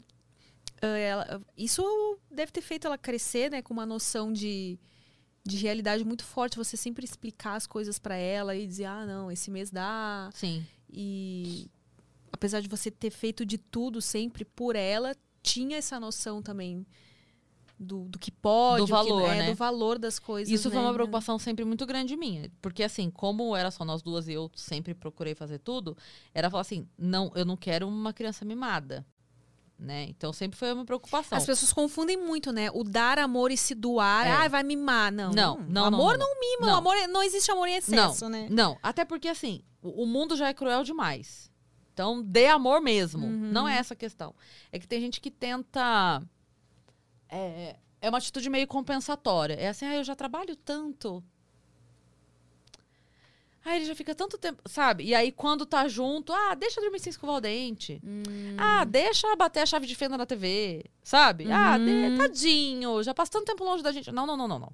Educação é uma coisa, amor é outra. Não tem. Não, não, não vem com essa, não. Nenhuma criança pega. É porque a, a gente confunde muito o, o respeito com o amor. Né? Então, assim, Uhum. é, muitos pais abrem, abrem mão do respeito pra conquistar o amor do filho, achando que ele só vai conquistar o amor se ele for permissivo. Uhum. E aí, numa dessa, ele perde os dois. Ele perde o amor e perde o respeito. Então, não tem essa. Tipo, é, a Mariana nunca foi desobediente, nunca, nunca, nunca, nunca, nunca. Imagina, a Mariana tem 20 anos, tá quase fazendo 21. E até hoje, se eu falo pra ela, você não vai porque seu quarto tá bagunçado. Cara, tem gente com 21 que já nem fala com a mãe mais, entendeu? Tá morando em outro país e foda-se. Mas se eu falar pra ela, você não vai porque seu quarto tá bagunçado. Ela, tá bom. Ela vai, vai arrumar o quarto. Então, o que eu digo é assim, a gente tem uma relação hierárquica, a gente Uhum. tem. Mas é uma relação muito. Que se ela virar pra mim e falar, poxa, mãe, aqui esse negócio é só hoje, eu posso arrumar amanhã? Eu falo, ok. Mas então amanhã você arruma. Entendeu? A gente tem essa. Uhum. Tem uma negociação A gente ali, tem uma hierarquia, mas a gente tem a amizade ao mesmo tempo. Tudo é conversado, né? tudo é possível, tudo dá pra resolver, desde que se converse e, e com respeito, né? É, então a gente sempre teve, eu falei isso outro dia lá no Vênus também, a gente tem uma relação de, de cuidado mútua. Então, ela me avisa onde tá o tempo todo? Sim, mas eu também. Não é satisfação, é cuidado. Uhum. Então, ela me avisa, sai daqui. Cheguei lá, entrei no Uber, não sei o quê. E eu falo pra ela, sai da rádio. Então, cheguei, babá. Olha, tô Ah, legal. indo em tal lugar. Cheguei, eu viajo pra fazer show, decolando, pousei, cheguei no hotel, tô indo pro show, voltei do show. Precisa? Eu sou a mãe. não precisa. Mas eu nunca falei pra ela, faça. Eu sempre falei, vamos fazer? Porque assim uma sempre sabe onde a outra tá? Vamos. Então nós fazemos. E uma cuida da outra. E é o exemplo que arrasta também, né? Não é só o Total. falar. Total, total. Porque você pode dar ordem? Pode. Mas a hora que ela não precisar mais te obedecer, ela vai continuar fazendo isso? É. Entendeu? Então não tem essa, mas não importa onde ela esteja. Ela pode estar com a minha mãe, ela pode estar com o pai dela às vezes. Ainda assim ela me fala, ó, estamos saindo daqui. tamo che-" Ela não precisa. Não precisa, ela tá com alguém de confiança. Mesmo assim a gente avisa. Mesmo assim a gente fala, ó, tô aqui, tô ali, fazendo isso, fazendo aquilo. E é um cuidado. Né? É. A gente. Então, eu, eu sempre, sempre prezei muito por isso. Isso que você estava falando de. é, de às vezes a pessoa não educar, né? É que Não educar é bem educa difícil, né? é. Educar é o mais difícil. Cara, eu, eu sou a rainha das frases, né? As frases de efeito. Eu vi uma frase outro dia que falava assim: educar dá trabalho. Se você não está tendo trabalho, você não está educando. Então, assim, você só está deixando, você só está falando sim, você só está falando ok, você só está evitando, então você não está educando. Educar dá trabalho. É, explicar. dá- dá trabalho. Explicar por que, que não dá para comprar aquele tênis esse mês, não é o porquê sim e não é o porquê não. É explicar. Você consegue sentar com o teu filho e explicar para ele? Ele não é um imbecil, a criança não é um imbecil. Tem gente que trata a criança que nem imbecil. É. Ah, ele não vai entender. Não, ele vai entender sim. A Ma... Lembra que eu te falei do negócio da festinha dela? Aham. Que eu falei, olha, não dá, a gente precisa isso aqui, isso aqui. Cortar Ela a deu a ideia do gasta, negócio. É, uhum. cortamos. Aí ela tinha ganhado da minha mãe um estojo que era de fazer pulseirinha de miçanga. Uhum. Então vinha o coisinho de nylon e vinha as pulseirinhas, as bolinhas, né? E aí, beleza. Ela fazia, montava as pulseirinhas dela e tal. Um dia ela chegou pra mim com uma moedinha de 50 centavos. Falou: olha, mãe, pra minha festa eu vendi uma pulseirinha na escola. Oh, gente, que amor. E ela me deu esses 50 centavos. Claro, aqueles 50 centavos deve ter morrido num pão na esquina. Mas na hora, eu peguei a moeda e falei, pode deixar, eu vou guardar pra sua festa, entendeu? Aham. Porque naquele momento eu falei, ok, ela entendeu. Ela entendeu que a gente trabalha. Você tá puta agora porque você soube que os 50 centavos não foi pra Roubei a moeda. Não, mas é, naquele momento eu falei, ela entendeu. Ela entendeu que a gente trabalha, a gente guarda dinheiro para um objetivo que a gente tenha. Então, sabe aquele ufa, não, ela Dever não cumprido, é, né? é. Consegui fazer lá. eu, fa- eu sempre falei isso pra ela, até escrevi isso pra ela num do- dos aniversários, que eu sempre posto coisa no aniversário dela. E eu falei, é, eu, eu tenho a obrigação de te amar, que eu sou tua mãe. Uhum. Mas ainda assim é muito fácil te amar. E eu fico muito feliz quando eu vejo que as pessoas gostam de você sem a obrigação materna, Uhum. né? Porque a mãe vai amar o filho. A mãe Sim. ama filho bandido. É. A mãe ama filho ladrão. A mãe ama o filho. Né? A mãe vai lá na, na na- na- no presídio no domingo, seis horas da manhã, pra entrar na fila. A mãe é Uhum. essa. Então a mãe vai amar. Mesmo que o filho dificulte o amor, a mãe vai amar. É, Mas como é bom a gente ver que outras pessoas, sem a obrigação materna, amam o filho da gente. Fazem questão da companhia, amar. Todo prédio que a gente mudava era sempre. Uma criança era insuportável. A gente mudava pro prédio. Três dias depois o interfone já tinha virado o telefone da Mariana. Já era o telefone dela. Não, ninguém atende mais, é pra amar. A Má já chegou? A Má pode descer? A Má tá aí? A Má tá na escola? A Má tá aqui? Meu Deus do céu, era o dia inteiro. Então ela sempre foi a Benquista. benquista, graças a Deus. E é muito bom a gente ver que, sabe, não é porque eu sou Essas coisas não, não adianta, né? Dá orgulho, não tem jeito, Claro né? que dá, porque assim, o, o mundo, ele não tem essa paciência que a gente tem. Quando o pai deixa o filho fazer o que quiser dentro de casa, ele acha que tá sendo legal, mas na verdade, porque assim, se a gente não ensina com amor, não vai pelo amor, vai pela dor, não é o que dizem? É. Não vai de Piaget, vai de Pinochet. Eu sempre falei isso. Então, assim, se o seu filho não aprende dentro de casa com quem ama, porque você vai, você vai educar no amor. Então, mesmo que você dê o castigo, mesmo que você brigue, mesmo que você grite, mesmo que você, enfim, você faz com amor. Então, se você fala, vai ficar sem ver TV, nananana, você faz aquilo, tipo, ele precisa aprender. O chefe não tá pensando isso. O colega de trabalho não tá pensando isso. O professor na faculdade não tá pensando isso. Não entregou? Foda-se, é zero, vai repetir de ano. E eu caguei. Sim. Não tem conversa. Chegou atrasado, é a décima vez, já conversamos. Tá demitido. Poxa, mas. Não, poxa, mas é o caralho.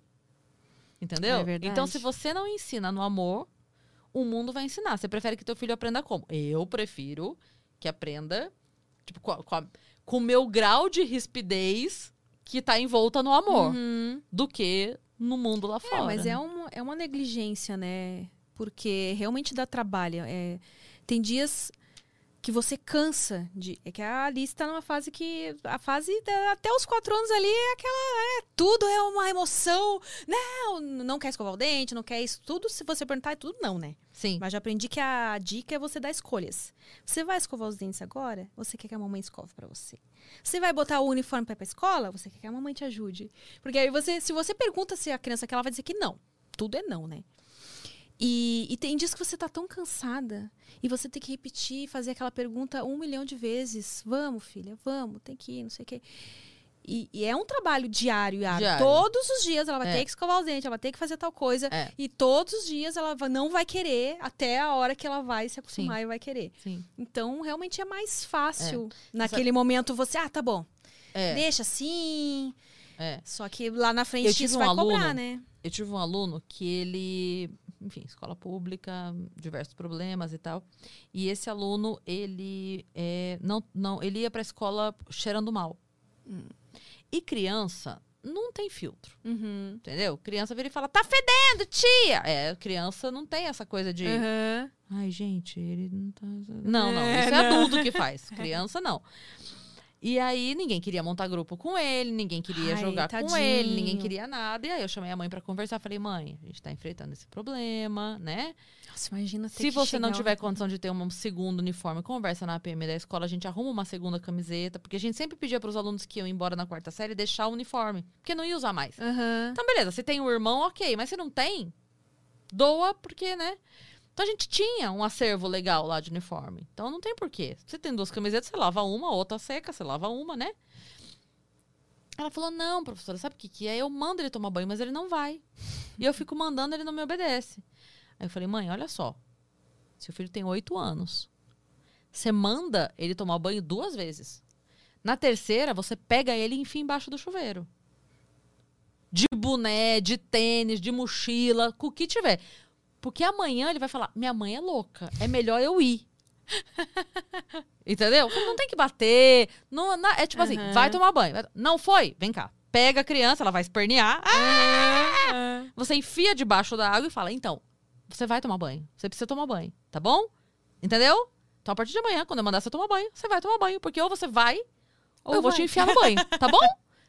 Beleza, conversamos. Porque tem muito isso. Com oito anos, você não fica falando, vai tomar banho. Ah. Não, com oito anos, não. Sabe? Então você Sim. precisa ensinar a É. criança. E outra coisa que me incomodava muito era é, pai e mãe sem noção de. De tipo assim, de impor o limite do respeito. Tem, tem criança que chegava lá chutando a mãe, Nossa. sabe? E eu sempre falo assim, falo. eu Já conversei com diversos amigos meus sobre isso. E eu falo assim: por que, por que, que você não bate no teu pai hoje? Hoje, o que, que te impede de bater no teu pai? Porque você é mais forte que ele, ele é um senhor de idade, né? Que anda com, uma, com dificuldade. É, você é um homem, né? No, no- no auge da sua força física. Por que, que você não bate no teu pai hoje? Você tá louca? Jamais. vou-" Exato. Porque quando ele, você era mais fraco que ele, ele te ensinou que você não pode fazer isso. Então hoje você não faz mesmo podendo. Uhum. Mesmo conseguindo. Não tem essa história de meter um tapa na cara. Ai, que bonitinho, Ah, você viu? pelo Não, não, não, de não, Deus, não, não, não. Pode bater, não, não pode. Não pode, não pode. Você não deixa. Porque esse tapa na cara que o, a criança dá com dois anos e você ri, ele dá com cinco e você ri. Só que a hora que ele tiver 30 e virar a mão na tua cara, porque ele aprendeu que tudo bem, Uhum. ele pode. Sabe? De engraçadinho foi ficando sério. Então é muito isso. É o que você falou, dá trabalho. É todo dia.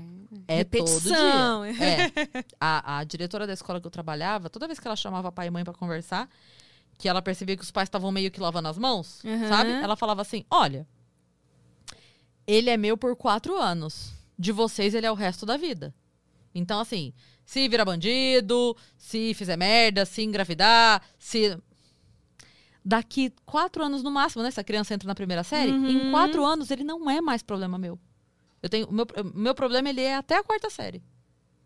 Que agora é ano, né? Mas enfim. Aham. Dali pra frente, ele não é mais problema meu. Se vocês não estão preocupados com a formação dele agora, que vai refletir no adolescente que ele vai ser, no adulto que ele vai ser, no profissional que ele vai ser, no marido, na mulher que ele vai ser. Se você não tá preocupado, então eu muito menos. Eu vou aqui, passo ele de ano três vezes, ele cai fora da escola e acabou, É verdade. né? Existe magistério ainda? Essa Hum. formação não tem mais, né? Não, Isso é uma coisa pedagogia. Porque antes você formava magistério, aí você podia dar aula para séries iniciais, para ensino Até a quarta fundamental. É, série. E é, mas aí foi aprovada uma lei que precisava necessariamente ter pedagogia. Então o magistério parou de existir como o, o tal do curso Hum. Era técnico. tipo uma né? continuação do ensino médio, de hoje ensino médio, né? Na verdade, não o era magistério feito- era no lugar do Era... ensino médio. Ah, é verdade, é. Ele acontecia. é, como tinha curso técnico, Aham. então é, era o vestibulinho, né, que a gente fazia para entrar no curso técnico. Uhum. Ao invés de fazer auxiliar de enfermagem ou qualquer coisa assim, fazia. Então, você saía da oitava. Eu saí da oitava série para o magistério. Aí até a quarta série você tinha que estar apta a dar todas as matérias. Todas as matérias. É. Então, no magistério você aprendia essa, essa questão mais pedagógica, assim, sabe? Do ensinar a ler e escrever, técnicas de alfabetização, de hum, Hum. questões de matemática. Aprendia tudo, assim, de técnicas mesmo, sabe? De ensino. E aí, mas aí caiu isso, era obrigatório pedagogia. E aí não tinha mais sentido, né? Ter o magistério. Aí eu fiz a pedagogia depois. Ah, você chegou a fazer? Cheguei a fazer. Cheguei a fazer. Fiz na Unesp. E. E aí fiquei. Na verdade, assim, se eu tivesse continuado, talvez eu tivesse, sabe, feito um curso para orientadora, diretora, sei lá, tivesse ido para sair da sala de aula, que já não era uma coisa que, eu- que eu não curtia mesmo, sabe? Uhum. Não, não tinha ódio. Não Sim, é mas não isso, era, mas tipo, não era aquela minha coisa praia. que- É, Uhum. não era o que me fazia acordar feliz todas as manhãs, sabe? Tem gente que tem o dom e eu acho maravilhoso, incrível. Mas eu não, não me encontrei lá, não. Fazia, E pelo que falou, Assim, fazia bem feito, né? fazia, é, fazia, mas a minha motivação... Dez anos. É. Mas a minha motivação era a Mariana, porque eu sabia que a gente. Ela estudava meio período, eu trabalhava meio período, a gente se encontrava e tinha meio período livre. Ou de manhã e tinha o resto do dia livre, ou à tarde e dormia até tarde pra ir pra escola, sabe? Então a gente acordava 10, meia, 11 horas, almoçava, ia pra escola, juntas. É, mas isso é legal também, porque ãh, quando a pessoa. Muita gente tem que trabalhar com alguma coisa que não é, né, aquela coisa que, que nem a gente falou, faz a pessoa se levantar. Sim, Mas quando ela tem uma motivação, aí. é isso. Então, assim, eu vou fazer o melhor possível porque eu preciso desse emprego. Porque no final do de semana eu tenho que comprar uma pizza de atum, sabe? Essa é a motivação. Se isso e isso me faz levantar da cama. Então pronto, então basta, né? E a gente trabalha, uai, faz o que dá pra fazer. Que tem uma casa pra sustentar, tem, né, escola, uniforme, material escolar que não é barato, É. né? Eu acho que tem uma geração aí que tá perdendo essa. Acha que tudo que faz tem que. Ah, tem que ter uma motivação, assim. Naquela... É legal, acho que é necessário a pessoa sonhar, Sim. mas em algumas vezes tem É. que. É, na verdade, assim, Não é possível para todo mundo, gente- né? Não é que a gente faz o que a gente ama. A gente faz o que dá pra fazer pra poder fazer o que a gente ama. Então, assim, o que eu amo, o que eu amo. Claro, eu amo minha profissão, adoro ser comediante, Vênus, a rádio. Claro, claro, maravilhoso. Mas o que eu amo fazer é ficar no sofá da minha casa com a minha filha. Então, tudo o que eu faço Aham. É pra este momento. Então, assim, pra minha sorte, hoje, eu, o que eu faço é isso. Mas, tipo, durante a pandemia, que os shows pararam, não tinha, não existiu o Vênus ainda, não tinha rádio. Eu tava indo fazer meu cadastro na prefeitura pra voltar da aula. Não tenho problema nenhum com isso. Uhum. Nenhum. Se tiver que voltar amanhã, eu volto. Não tenho problema nenhum com isso, porque a minha motivação é, no final do dia, eu quero sentar no meu sofá, ligar a minha TV e ficar vendo bobagem na TV com a minha filha. O que é que vai me dar esse momento? Sabe? O que, que vai me dar esse momento de paz e tranquilidade para no final do dia. É isso? Então, é isso que nós vamos fazer. E é bem o que você falou mesmo. Tem toda essa história de, ah, porque ter uma. Né? Fazer o que ama. É, então, eu falo porque eu, eu passei por esse engodo aí também. Acho que eu sempre eu acho que eu assisti filme da Disney demais. Assistiu o quê? filme da Disney demais e ficava com aquela. Ai, não. Se bem que os filmes. Agora eu percebo isso. Quando eu olho séries, filmes, se passa muito essa coisa do. Coisas que no filme ele é legal que você faça. Só que na vida real não é daquele jeito. Ah, Sei lá, episódios onde a pessoa desafia o chefe dela e fala uns negócios assim, e aí no filme, ah, o desfecho é sempre. Só É. que se você fizer isso na sua vida real, É. calma aí, né? É Vamos, vamos preparar uma outra coisa, um plano B, antes de ir lá É. peitar o seu chefe e falar tudo que você tem vontade de falar na cara? É o que eu falo do filme do, do Zezé e do Luciano, que mostra a história toda, do pai, que não sei o quê, blá, blá, blá. Eu falo assim, então, a história é bonita porque deu certo. Porque se tivesse dado errado, não tinha nada de bonito naquela história, não. é. É verdade. Então é bem isso, é, é legal porque deu certo. É verdade. Então, é o que você falou, tem um plano B, trabalha, trabalha no que dá pra trabalhar. E eu fiquei 10 anos dando aula, eu já estava fazendo show, e eu continuei fazendo show até ver que, ok, tá crescendo, e agora dá pra eu largar. Eu larguei, É, eu já era. sim. Você eu já tava fazendo foi show. bem realista, né? Bem pé no Há, chão. há assim. três, quatro anos eu já tava fazendo show. Eu comecei em 2007, eu fui sair da escola em 2012. Cinco anos. Eu demorei pra largar. Fiquei fazendo as duas coisas paralelamente até a comédia virar profissão. Uhum. Então, assim, pode mandar tudo a merda? Pode, mas. né? Assim, se puder ter uma garantiazinha ali. É. E, e, assim, tem, dá pra, dá pra você se dedicar. Claro, era extremamente mais cansativo, porque aí eu tinha que.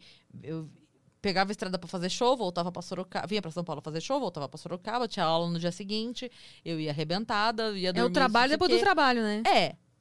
Mas hoje eu tô aqui, então valeu a pena, É. né? Em algum momento tem que ter esse desequilíbrio é, pra poder chegar no equilíbrio de novo, né?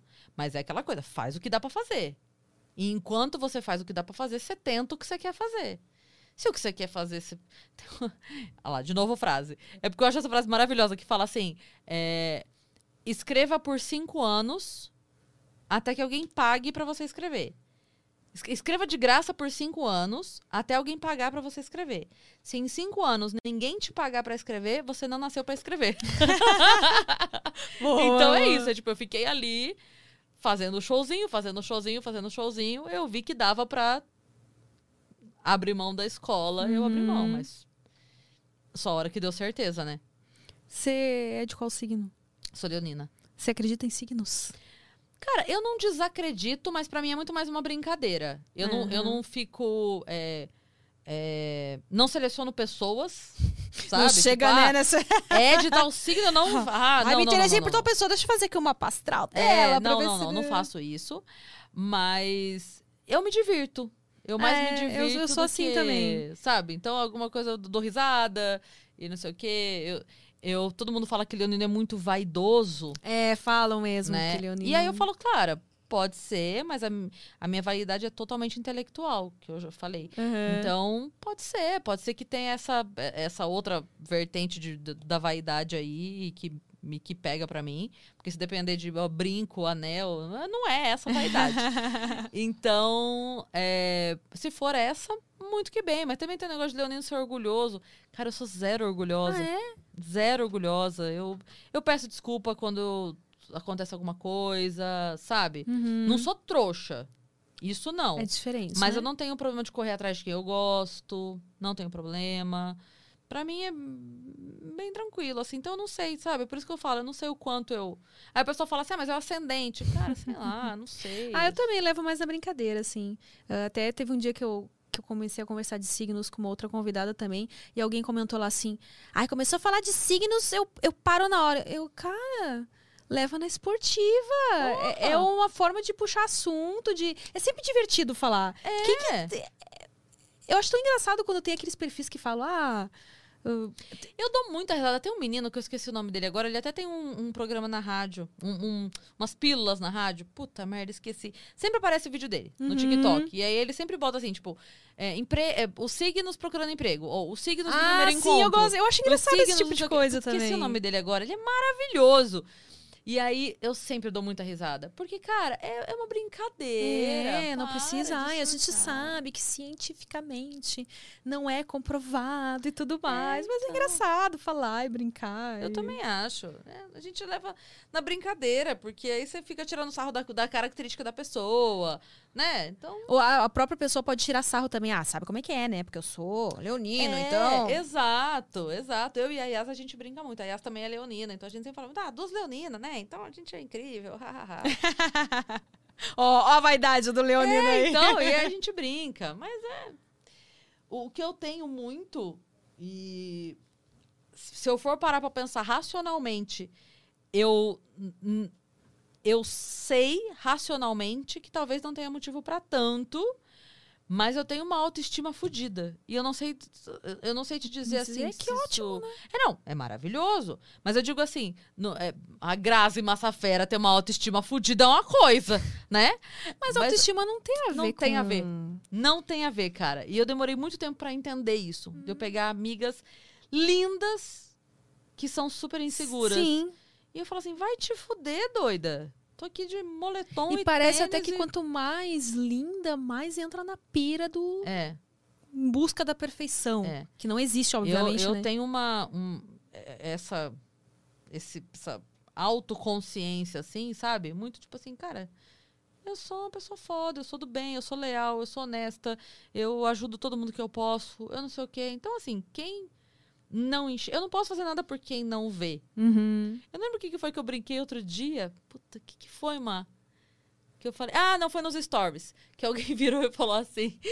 é, é, aquela caixinha de perguntas. Aham. Aí alguém mandou, né, falou assim: Ah, Cris, o que, que você acha é, de estar vivendo esse. De, é, de ter se descoberto como uma, uma grande humorista? Alguma coisa assim. De- se descoberto tão talentosa. Era alguma coisa assim.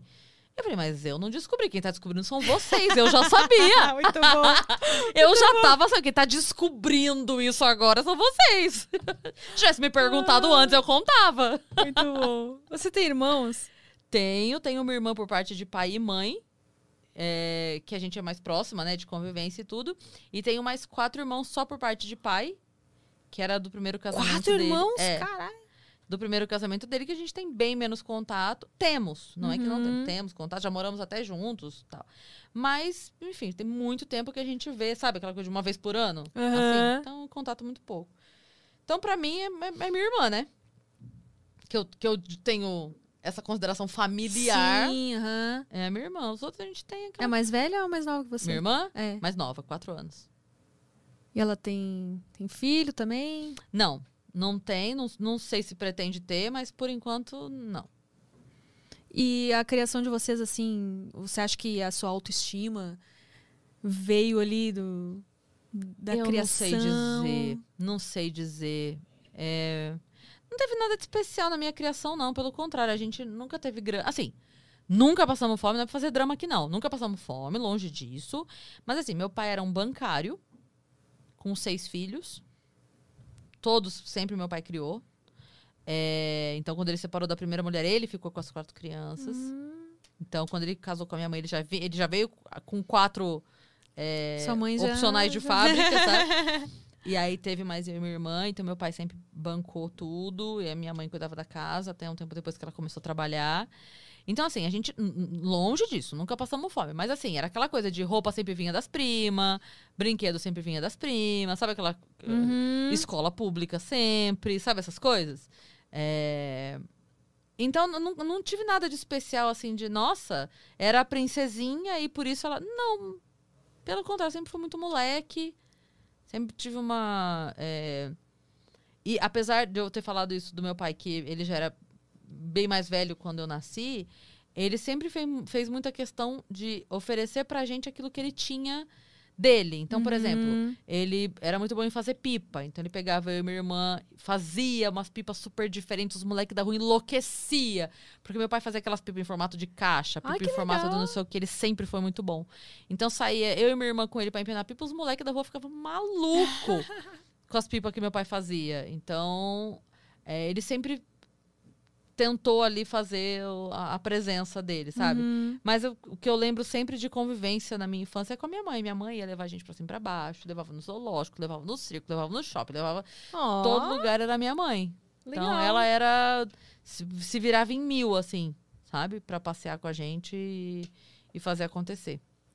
Mas não sei se teve alguma coisa da infância, não. Acho que já, eu já vim meio. É, que bom vir assim já. Doida. Meio doida. Outro dia eu Nossa, ganhei. Sabe aquele livro do A Sutil Arte de Ligar o Foda-se? Uhum. Né? Best-seller, inclusive, né? Aí eu ganhei esse livro. Me deram. E, e aí tava no carro. Tipo, eu, eu- eu trabalhava no lugar, recebi uns recebidos, assim, da editora. E aí tava o livro lá e me deram. E aí tava no meu carro, fui dar carona pra um amigo. Ele falou, o que é isso aqui? Eu falei, ah, ganhei lá no, no escritório. Aí ele falou, mas se tem uma pessoa que nasceu com o foda-se ligado nesse mundo, é você. Se é uma pessoa que não precisa ler esse livro, é você. Porque você já nasceu com o foda-se ligado. E é assim mesmo. Então, É, acho que é da personalidade mesmo, eu né? acho que é. Eu acho que é.